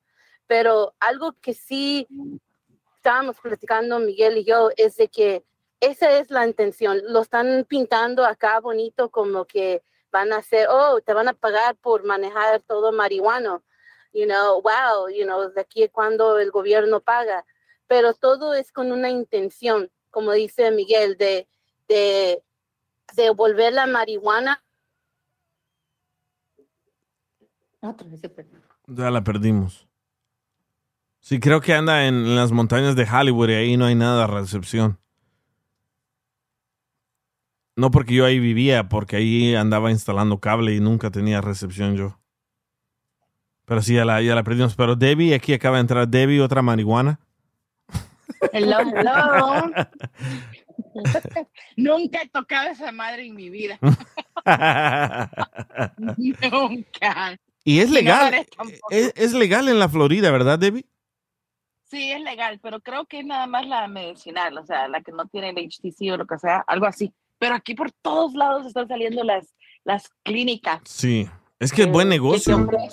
Es, es, es, es buenísimo negocio, especialmente para las personas que tienen cáncer o sida, que no quieren comer. La marihuana les abre el apetito ah, y les ayuda a relajarse en vez de que estén pensando en cosas malas. Dice José Luis Ponce, DJ, vos defendés la marihuana porque sos un devoto de San Antonio del Monte. sí, a Pero digo yo, qué, qué gusto le hayan andar todos pendejos. Así lo veo yo, qué gusto. No, es que no, no, es, no es andar a todos pendejos, como por ejemplo, yo ahorita estoy marihuano. Yo ahorita estoy marihuano. Qué gusto, el gusto de andar, de andar tomando. Defiéndete, defiéndete, defiéndete. es, es andar relax. Como por ejemplo, en la mañana yo me echo mi toque, me, me meto a bañar, me voy a trabajar. Salgo del trabajo, me echo otro toque, entro aquí al aire con ustedes. Y ando ¿Y relax. si no lo haces? ¿Y Sí. si no te lo tomas? Si no lo hago, no lo necesito. Eh, estuve una semana en El Salvador, no tuve marihuana, no fumé marihuana, anduve normal. Pero como estoy aquí trabajando y salgo de un trabajo y entro al otro, y para no tener la presión de que tengo que hacer un millón de cosas, fumo marihuana.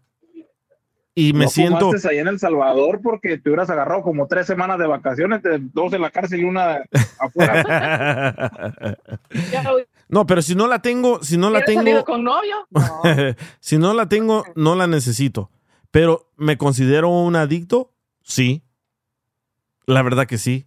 ¿Por qué? Porque me gusta. Y como, como cuando eres adicto a, al Netflix, lo mismo. Eh, yo soy adicto a la, a- a la marihuana, pero si no la tengo, no ando como que necesito tiemblo. No, no. Pero te hace, te hace falta. O sea, dirías, eh, estabas en las montañas de no sé qué, "Uh, ahorita un toque, qué rico. No, Like ¿sabes qué? Andaba tan ocupado allá y como no, no tenía esa presión de tanto trabajo que tengo ahora, no la necesitaba.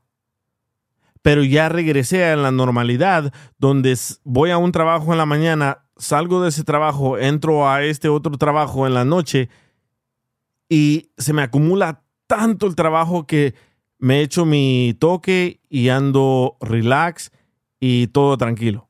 No me afecta nada, voy en el tráfico, la gente peleando y me vale madre todo. Dice, Cargas Tesla, Tesla, ¿qué más quieres? Se maneja solito.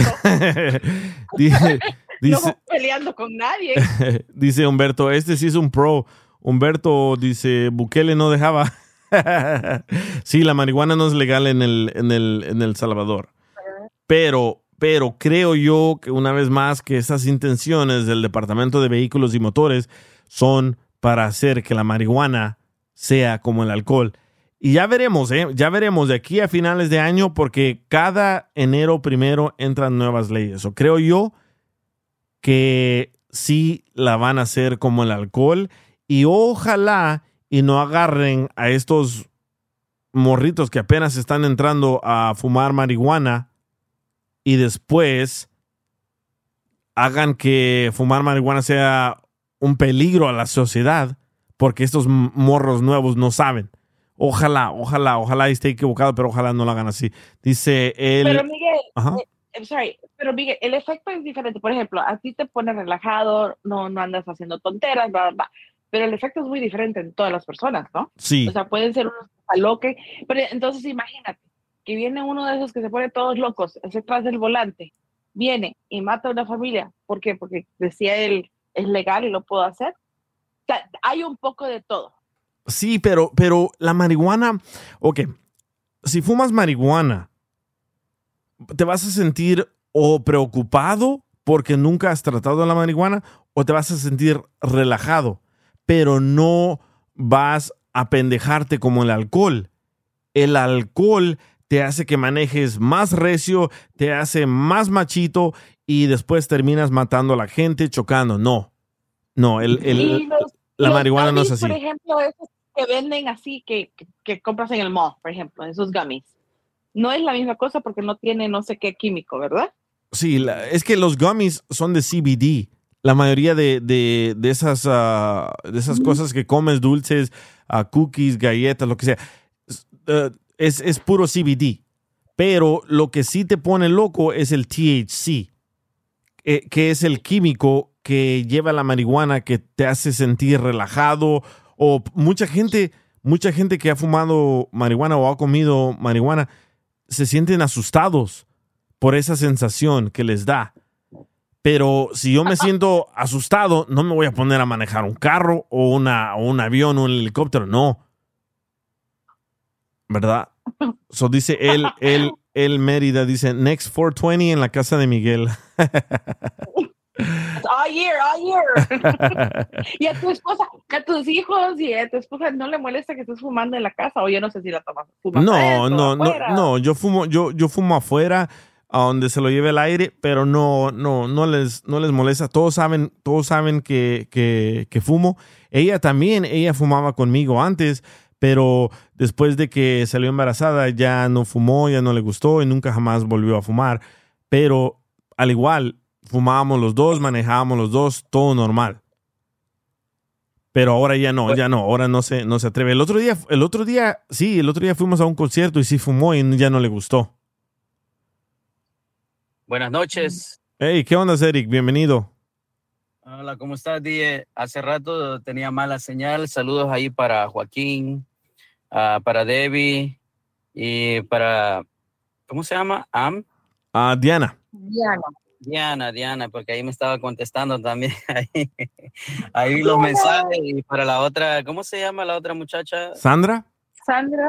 Sandra, saludos. Aquí, este, pues aquí queriendo opinar un poquito. Hey, DJ, pero ¿qué onda? ¿Qué se siente esa onda? bo? Yo nunca he probado esa onda de la marihuana, no fumo, no nada de eso. Ustedes ya saben, bueno, lo que Joaquín ya sabe cuál es mi vicio, pero ahorita estamos ya en eso y ahorita voy mejorando en, en lo, en lo que en lo que he estado, pues. Ni la me pruebes, ni la pruebes, loco, porque te va a gustar.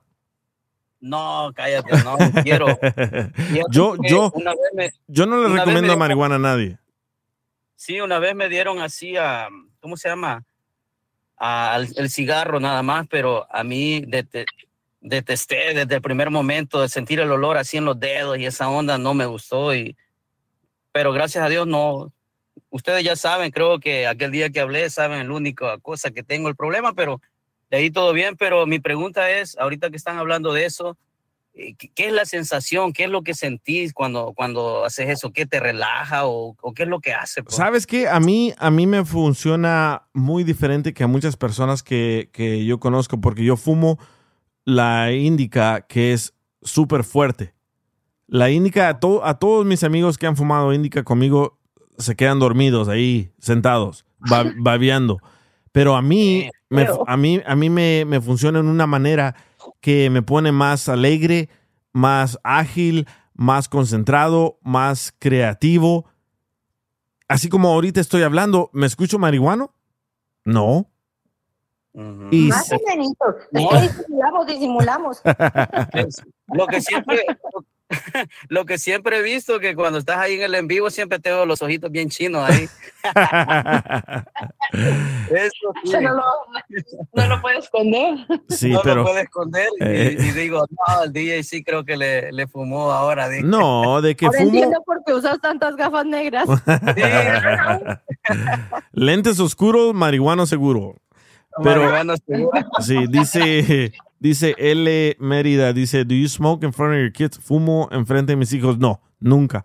Ah, dice, "Would you allow your kids to do it?" Buenísima pregunta, ¿eh? Muy, dice, ¿dejarías que tus hijos la probaran? Buenísima, buenísima pregunta. Tal vez sí, pero ya que tengan más de 18 años. ¿Por qué? Porque a los menores de edad que fuman marihuana les causa ese trastorno. Como apenas su cerebro eh, está creciendo, a ellos sí los, los apendeja, a los menores de edad. ¿Por qué? Porque he visto situaciones cuando voy al mall o algo y andan morritos bien marihuanos y todos lentos, todos tontos, con los ojos torcidos. So, a ellos sí les afecta diferente. Tal vez lo dejaría si tuvieran más de 18 años, pero yo desde muy pequeño les vengo enseñando y les repito y les repito y les repito que no deberían de tratar esas cosas hasta que tengan su edad. Si quieren, que lo hagan. Si no, no. Pero yo, yo no creo. A, mis hijos no, no, no les interesa ni el alcohol, ni eso. ¿Por qué? Porque les vengo enseñando, ni, ni, salir con, con muchachas. ¿Por qué? Porque les vengo enseñando los peligros de. Y creo que así es como deben de criar muchos padres de familia a sus hijos, enseñarles los peligros de. ¿Por qué? Porque metiéndoles ese miedo los lleva más en línea, ¿verdad? Pero a mí, a mí nadie nunca me no dijo, creo que les metes miedo. No creo que tú les estés metiendo miedo, pero les está enseñando la- el otro lado de la moneda, Sí. ¿no? Entonces ya, ya saben ellos qué escoger. ¿sí? Entonces, no, no es miedo, es más bien es un conocimiento de, mira, está esto y está esto. Sí. ¿Cuál quieres? Entonces, por No, ese lado, to- to- te felicito. Todavía no, todavía no saben, David, están muy chiquitos. No, pero hoy en día, you know, flip a coin.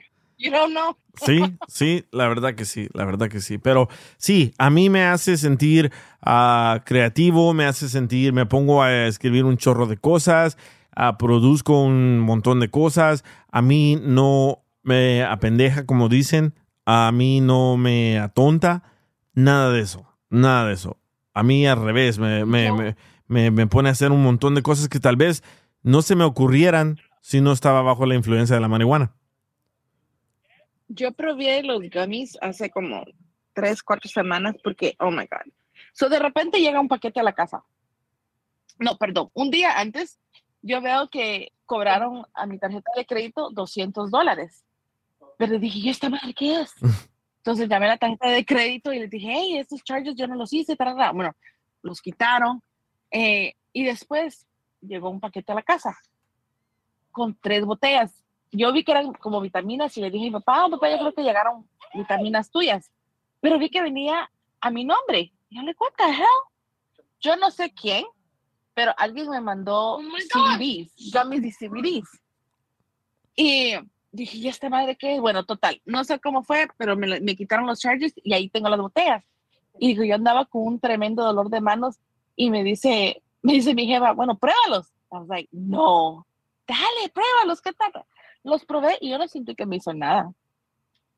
Sí. que me tomara tres, nada. El dolor seguía ahí, yo, nada.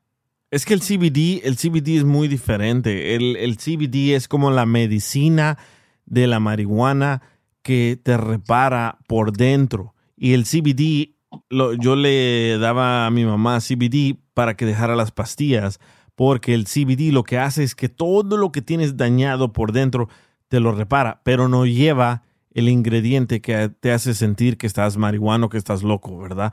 So, el CBD es muy, muy, muy diferente. El CBD es medicina extraída de la marihuana, sin lo síntomas. sigo tomando. ¿Cómo? Sí, sí, yo, yo, yo que tú, si te duelen las manos, tómatelo en la mañana, en el mediodía, en, en la noche. No, no sé qué clase de gummies, pero mándame una foto para, para, para entender Voy qué, a mandar. ajá, qué es lo que es, pero eso es Ajá. medicina. Dice, Eso, eso, di- disculpa que te interrumpa, Di, eso es lo que tomaba mi abuelita y le ayudaba como para las riumas o, o las rodillas y todo ese rollo. Y dice que sí le ayudaba bastante. sí, la verdad que sí, la, la verdad Bueno, que... y, y luego se echaban su puro ahí, no sé de qué era.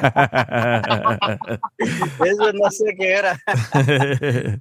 sí, es que, es que mucha gente, mucha gente no sabe los beneficios de tomar CBD. Y yo lo recomiendo, no es comercial, pero sí funciona. Sí funciona. Pero bueno, vamos a, vamos a, a cambiar de plática porque ya entró Eric. Eric me dijo que quería hablar de amigos hipócritas, ¿verdad? Ajá, sí, cabal. Eso, ahorita que me estás dando ahí la oportunidad de hablar de eso, bueno, y ahorita que estamos aquí, bueno, y todos los que están ahí también escribiendo, mandando sus mensajitos, no sé, yo fue un tema que yo le puse a DJ y bueno, DJ tomó ahí la palabra y se lo agradezco bastante. Y quiero que si me pudieran ayudar, ¿qué opinan ustedes de los amigos hipócritas? Porque eh, me está pasando un problema ahí con un amigo, bueno, que yo consideraba mi amigo, y, y la verdad que siento como que, que me dio por la espalda, ¿sí me entienden? De esos amigos que uno confía, que dice, hey, tú eres mi bro, eres mi carnal, eres todo para mí, eh, y, y de repente te sale con algo que en verdad uno dice, hey, what's up, bro? Entonces, me he quedado ahorita en shock, me, me he sentido mal porque eh, ha estado hablando de mí a mis espaldas, diciendo que yo soy esto, que yo soy el otro. Y, y, pues cuando yo lo he, lo he apoyado, pues yo sé que ustedes van a decir, bueno, no, no está él para defenderse, sí, yo entiendo. Él, él, él, él es, él es locutor de una radio de allá del Salvador. Eh, él está en una radio que se llama, ¿puedo decir la radio, Dio? o no? Sí, sí, dale. Se llama una radio. lo que.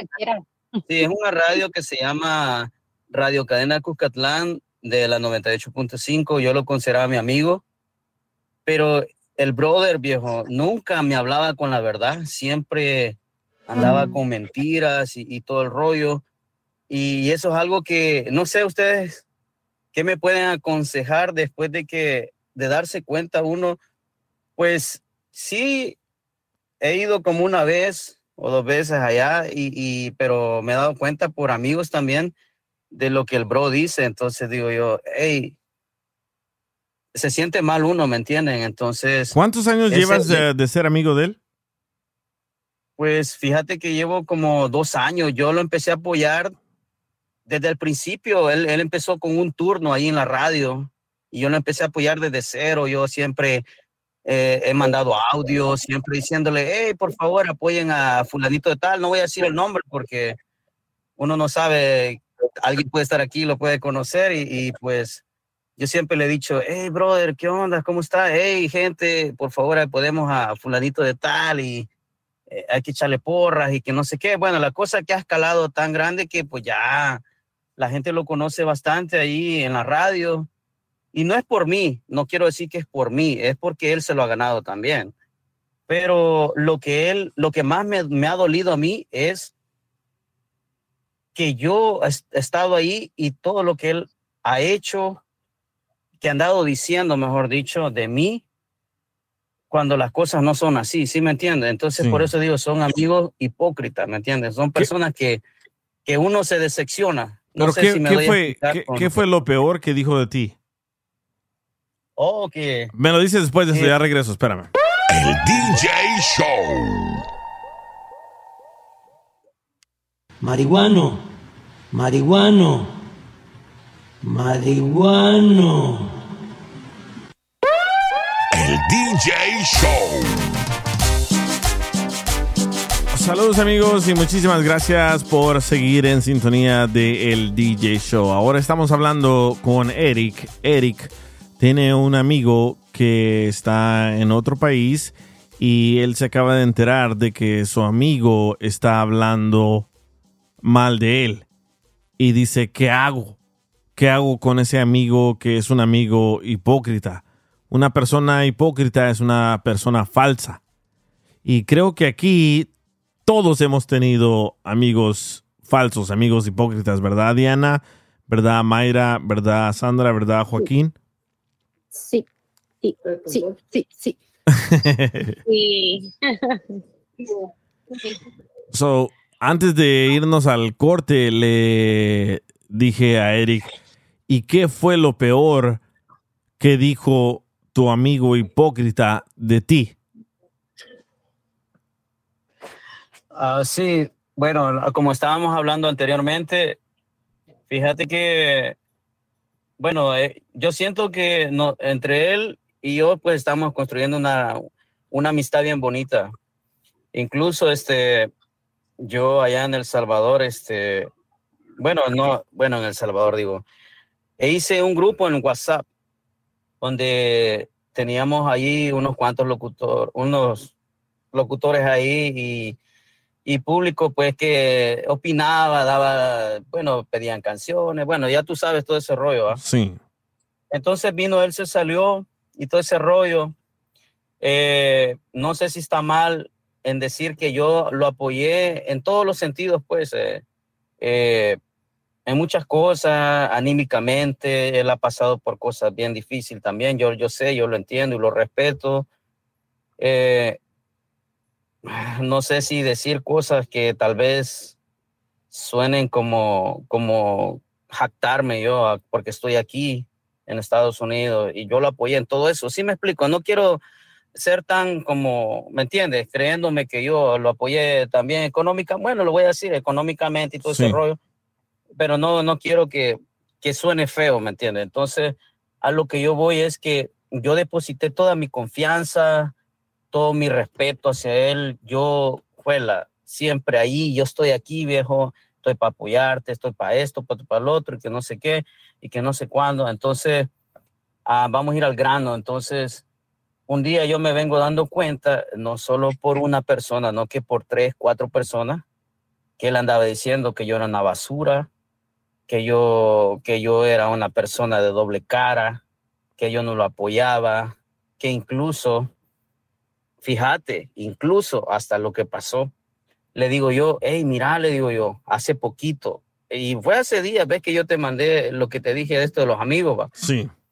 Y le digo yo, mira, fíjate que voy a salir aquí con, en el DJ Show, le digo yo, aquí a nivel nacional, aquí con, con, con, con Miguel, le digo que sale, que él es DJ también de- del show de Piolín y todo. le- Ah, me dice, entonces me estás diciendo que yo soy hipócrita. No, viejo, estamos diciéndole que, que vamos a hablar de esto, porque yo, yo le comenté, ¿va? y se molestó, viejo, y desde ahí empezó todo el rollo, y, pero yo ya sabía más cosas ¿va? de lo que él andaba hablando. So, él se puso celoso que tú ibas a salir aquí al aire. Ajá, también aparte de eso. Pero yo ya sabía todo lo que él andado hablando, ¿me entendés? Entonces, digo yo, ¿cómo puede ser que, que un amigo, bueno, por decirlo así, que no son amigos, digan tantas cosas? Y, y la cosa es que me mandaron audios, me mandaron audios y mensajes de lo que escribía él con esas personas, hasta con otro locutor que está a la par de él, que, que, que, que me mandó capturas diciendo lo que decía de mí. Entonces, a eso es lo que me refiero yo. ¿Ustedes qué opinan? Si, si pues, pero, pero ¿qué fue lo peor? ¿Qué fue lo peor? Lo peor. así?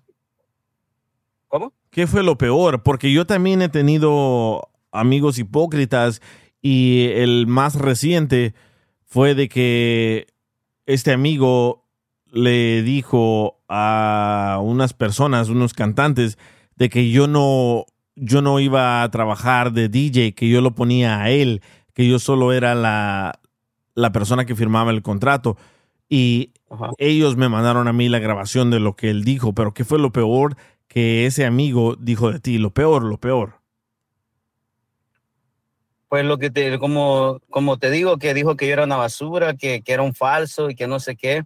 Eso siento lo que más me caló porque yo tenía muchos planes con él porque a mí me llama mucho la atención también este rollo de, de los medios, ¿me entendés? A mí yo siempre he escuchado a Piolín, eh, este, he escuchado a ti y, a otros locutores que yo puedo mencionar. A mí me llama mucho la atención. Yo tenía muchas cosas así en mente. Yo le, yo le decía, mira, brother, solo decime qué es lo que te hace falta, viejo. Si querés ponemos una radio por internet, así como, como está ahorita, ¿va? Y, y o si no, hagamos un podcast, viejo, hagamos algo diferente, salgamos en TikTok o algo así, ¿me entiendes? Yo siempre queriéndolo apoyar, ¿me entiendes? Y que venga una persona así, que dice que es tu amigo, viejo, eso, eso, en lo personal, a mí sí, sí me mató, viejo, me mató y, y sí me dolió porque yo le estaba depositando toda mi confianza. A ver, ¿qué le recomiendas hacer, Sandra, Diana y Mayra y Joaquín? Yo le presumo más. Para que se muera de Yo la verdad, eh, pues nada, yo me alejo, me alejo porque finalmente no es una persona leal, no es una persona que vale la pena tener como amigo eh, y no te va a beneficiar en un futuro. O sea, tú lo, tú lo tomas como un amigo realmente, pero no lo es. Y él está diciendo que tú eres el hipócrita, que tú eres falso, que tú... Hay una ley que existe que se llama la ley del espejo y es que yo me veo reflejado en la otra persona lo que yo soy o lo que yo no quiero ver. Y él está viendo en ti, supuestamente, lo que él es, y él no lo está reconociendo. Entonces, aléjate de él. Él mismo se está describiendo cuando te dice todo eso. Aléjate de él y ya. Suelta Sí. eso y, y ya. Sí, Ah. sabes, disculpa Sandra, sabes que pienso que lo que, y, y también te digo a ti, DJ, creo que lo que pasó, fíjate que yo, en realidad, como les digo, no me, no me quiero creer algo aquí, decir, ah, sí, pero yo creo que lo que también yo hacía mucho es que, por ejemplo, él me decía, hey viejo, yo necesito esto, yo necesito el otro, o por ejemplo, hoy necesito unos audífonos, o necesito algo así. Entonces venía yo decía, sí, viejo, no te preocupes, va, ahí te va. Pues ahí yo lo mandaba y todo ese rollo. Entonces, lo que yo siento, como que yo creo, no estoy seguro, porque no, no, pues es, es la mente de él, dije yo, desde el momento que yo dejé de hacer eso por un par de meses, que yo creo que fueron más de seis meses, él como que se em- empezó un comportamiento diferente. No sé si me entienden. Sí, sí, Entonces, sí. Él, él se empezó a portar distinto, como que ya más raro, y luego salían otros internacionales ahí, y luego que otros internacionales empezaban a decir, sí, viejo, ajá, nomás solo venía aquí, de aquí, tú sabes, facturamos nosotros de aquí, que no sé qué. Entonces, a mí no me incomoda eso, a mí no me importa, pero yo creía en su amistad. Ese era el punto que yo decía, bueno, es mi amigo, es mi brother. Entonces, como que yo empecé a ver cambios. A mí no me molesta que él tenga amistades o que tenga, porque eh, de eso se trata, pues uno tiene que tener amistades y todo ese rollo. Pero yo pienso que desde el momento que yo empecé digo, dejé, perdón, de, de ayudarle, como que él cambió, así, como un cambio de 360 grados. Entonces, digo yo, bueno, por conveniencia. Y, y- y digo yo que como uno, uno, uno, bueno, uno como persona es estúpido porque tal vez yo, yo, yo me pongo a pensar, digo, y bueno, yo que estoy aquí en Estados Unidos y él que está allá, y pues tal vez, digo yo, tal vez, no sé, tal vez se quería, me tomó como un tonto o algo así, y pues eso es lo que yo digo, entonces, no sé, no me quiero equivocar con él, todavía tengo la duda, pero escuchando a Sandra y pues no sé, me gustaría escuchar a los demás porque depende de lo que ustedes me digan, pues también voy a tomar una decisión porque porque a veces me manda, o- últimamente me mandó un mensaje ahí diciendo, hey, ¿cómo estás? Este, Eric, ¿cómo, ¿cómo te ha ido? Que no sé qué. Bueno, a mí me dicen el sarco allá. Le digo, bien, ¿cómo estás? Y, pero ya no le quise decir nada.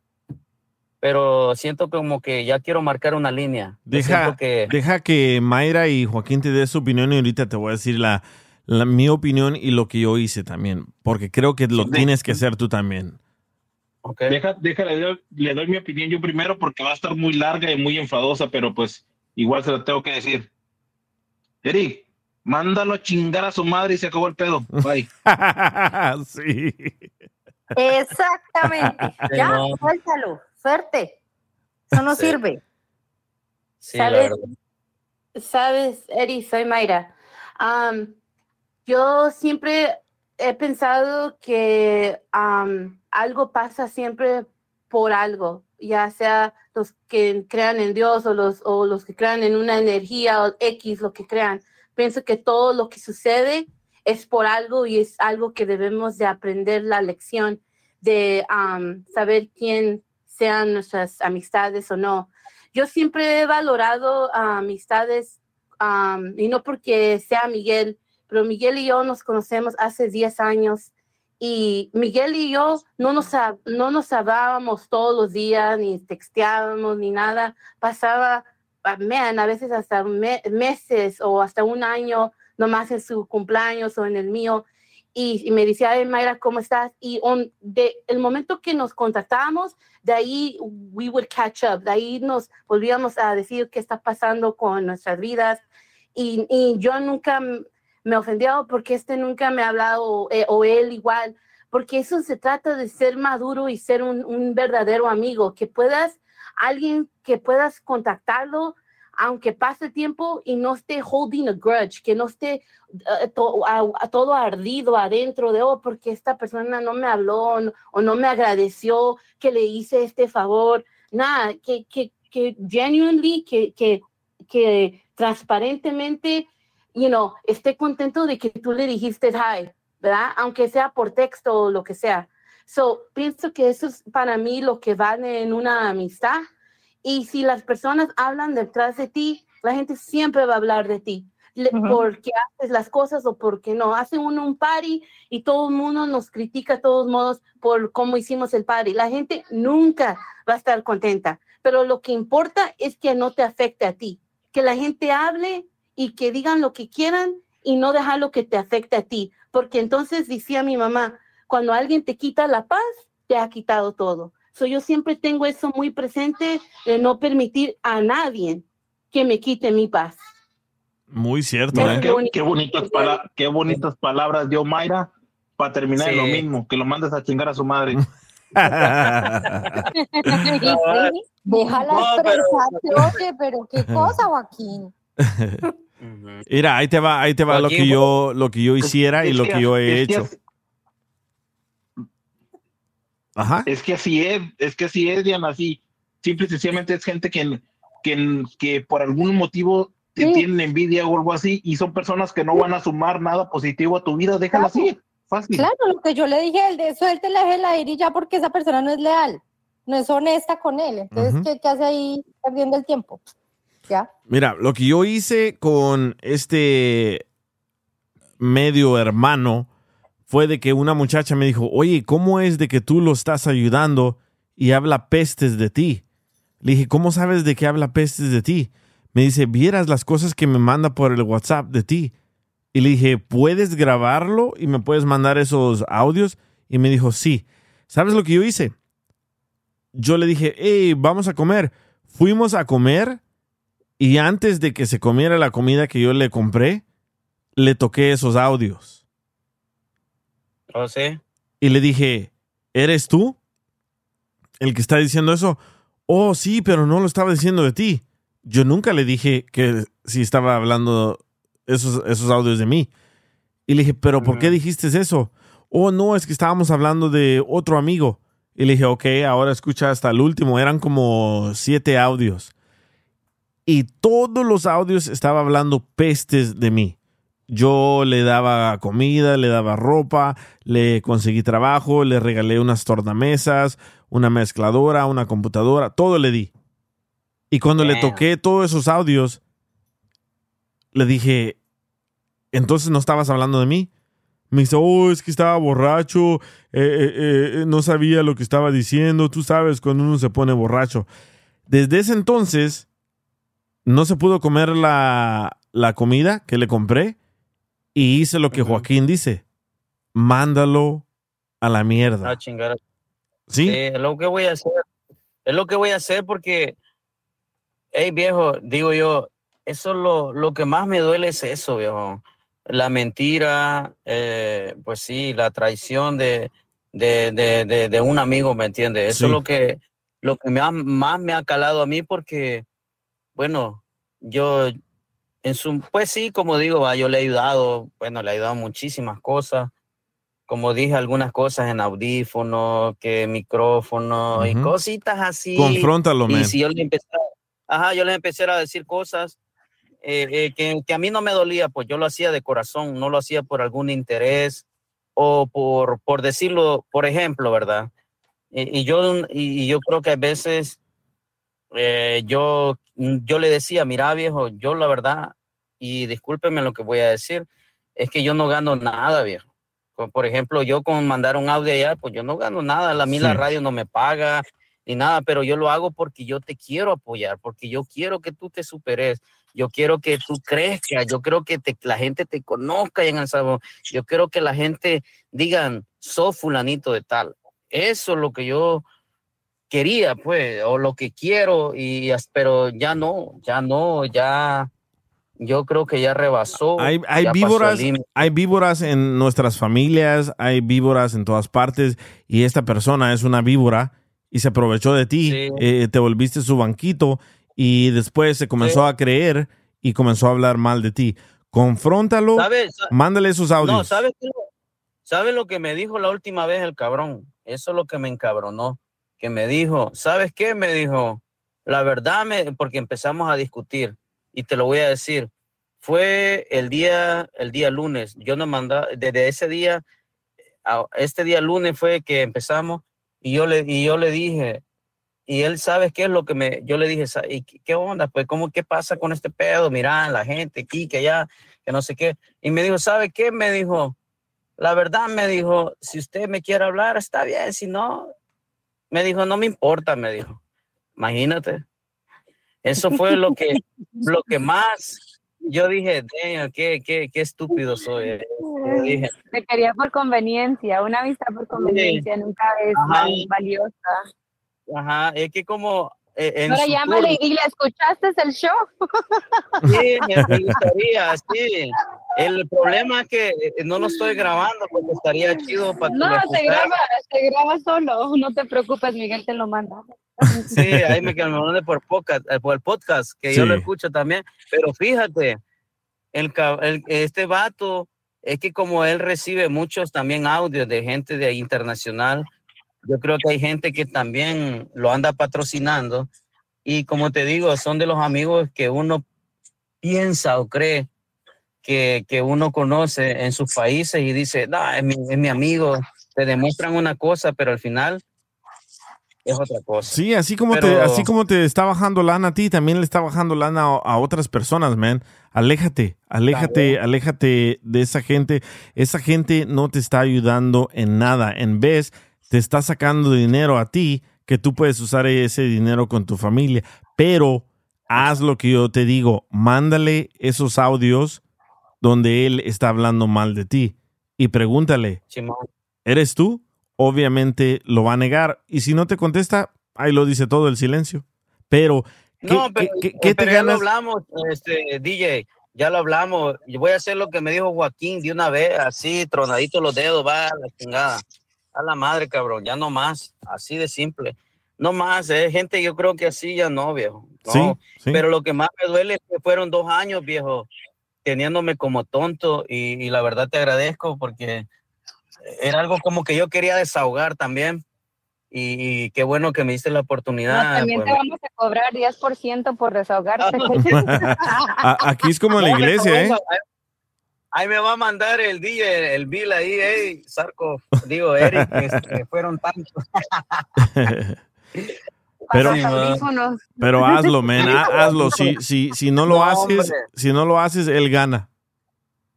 No, pero fíjense que yo no, yo no lo miraba como, como un beneficio.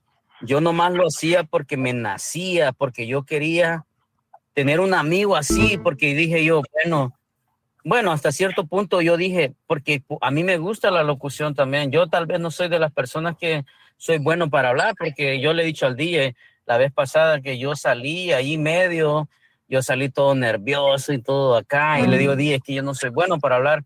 Me dice, no te preocupes, vos salí y, y yo no soy bueno, pero a mí me gusta, me encanta y a mí me gusta hablar así con la gente, pero tal vez, no sé, tal vez sí soy bueno para esto, tal vez no. Dale, man, dale. pero- Haz tu, haz tu propio show aquí y te pagan, loco.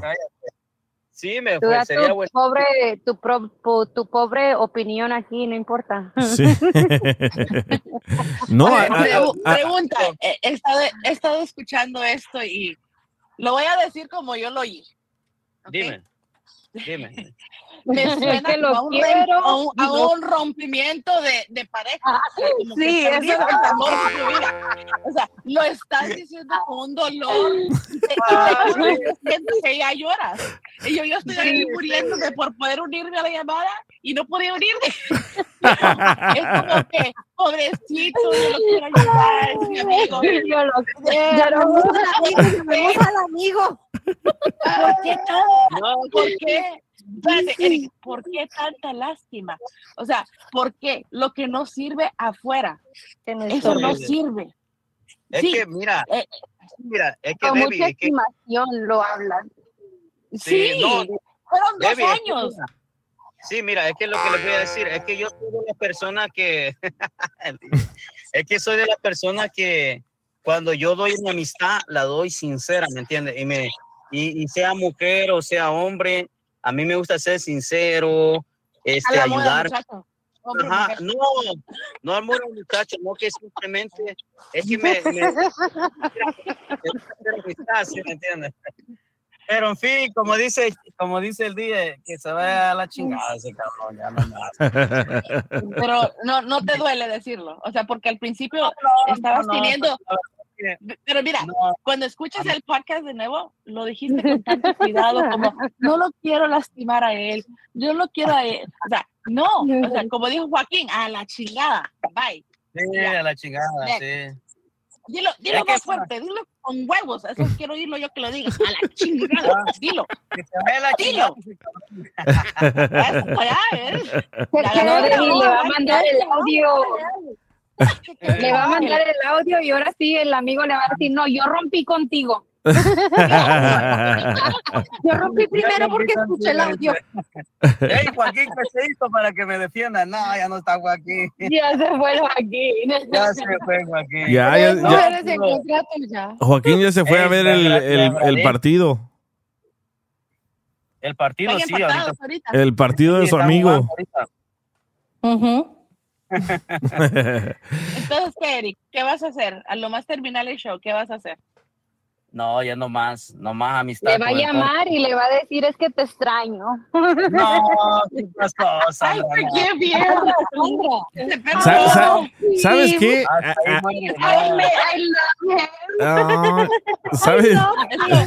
Son como esas mujeres abusadas que les hace falta. Ayúdame. ¿Sabes qué? Ey, este no es el show del DJ, es el show de los otros ahorita. El DJ dice, oh, gracias.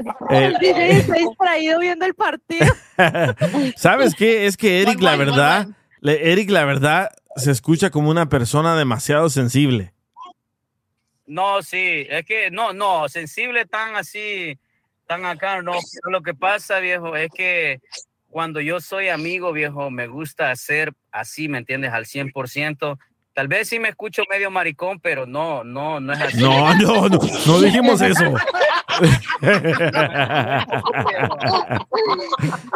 ¿Medio? ¿Medio? No. Como dice la canción, no es por acá, viejo. Juan Gabriel lo dijo, lo que se ve no se pregunta. En este caso, lo que se oye no se pregunta. Pues ya, ya escuchaste las opiniones de, de- de- de todos y creo que todos le atinaron. No sé si Debbie le atinó, pero creo que todos le atinaron. Yo dije lo que nadie, o yo pregunté lo que nadie quería preguntar. No, no, no. Todos lo Es, estaban que- eh, pensando. eh, es que lo- todos lo pensamos. Ya les hacía falta. Ay, Hombre, Les agradezco muchísimo ahí el consejo de todos ustedes, como el de Joaquín que me dijo, ve, mándalo a chingar a su madre. Está Eric. ver- Eric. chido. ánimo. Eric. No, sí, la verdad que lo voy a hacer, sí, como dice Die, tal vez soy un poco más, bueno, no sensible o que me sienta acá como tal vez pueden opinar, pero tal vez soy más, más corazón. Yo siento que soy muy corazón. Y Eres, eso, es- eres noble, es bien noble. Eso es lo que yo tengo, que soy muy noble, pero eso es lo que voy a hacer, no, personas así. Tienes que ser más duro, loco. Tienes que ser más duro, se van a aprovechar de Nosotros ti. los consejos, pero por favor, mándanos ahí el aporte al CEL. Cada uno te va a mandar tu número de el, topa- el copago. Oye, ¿Cuánto cuestan los audífonos? Como 150 ándale, cada una. Esto no es gratis, Eric. Si el DJ te dijo que era gratis, te mintió. oye, ya se fue, ya se fue Joaquín. Mayra tiene su show y necesita audífonos. Eh, oye, ya se fue Miguel, Joaquín. Necesitas leer lo que dice el chat, lo que están diciendo los demás. Ay, se me en el olvida. chat. Se me olvida, dice? A ver. Oiga, oiga, oiga. ¿Eres niño o niña? Ajá. Sí. DJ. Sí. ¿No necesitas algunos audífonos vos? ¿Tú eres niño o niña? ya lo leí. No jodas vos. Deja de. Miguel, deja de- mándelo a trabajar con, con la flor. ¿Te acuerdas de aquel que se leía en la radio? Que le Sí, decía, la flor. Mira, hasta él la conoce. No, pues es que yo vengo escuchando a DJ uh, desde hace tiempo, al DJ con ahí, con el piolín. Pero nunca me ha regalado audífonos. Más famoso te hiciste, ¿ves? Ahora le mándale tú el de este radio a tu amigo. Dile, ya tengo otro nuevo amigo. Ah, Oye, pero ya, pero ya, neta, ¿qué le contestas a esta niña? ¿Tú eres niño o niña? No soy niña, no soy niña. Ya les dije que no soy niña. El DJ Show. Ese mi DJ saca de la pestosa. El DJ Show. Ay. Bueno, saludos amigos y muchas gracias por escuchar el DJ Show.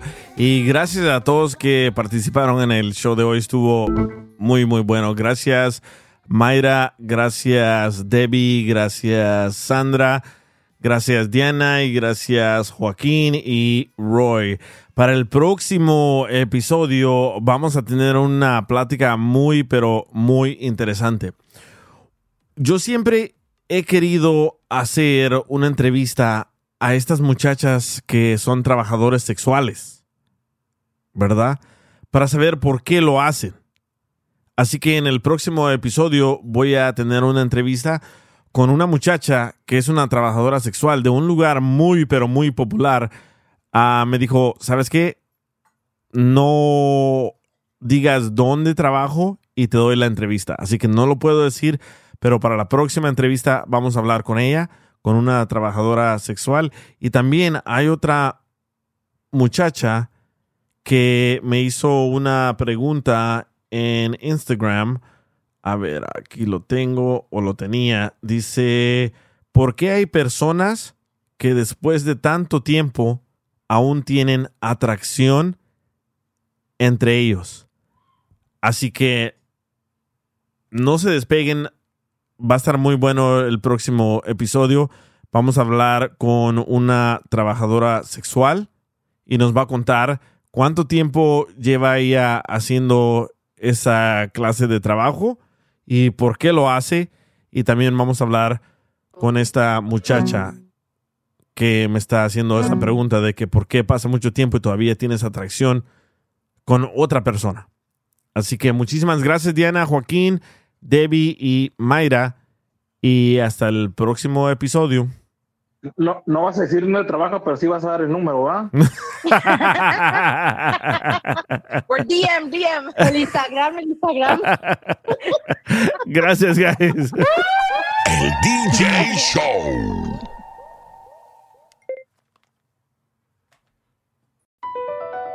Across America, BP supports more than 275,000 jobs to keep energy flowing.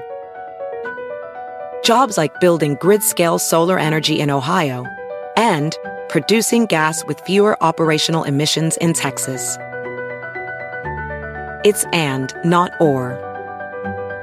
See what doing both means for energy nationwide at bp.com slash investing in America. The legends are true. Overwhelming power! The sauce of destiny. Yes!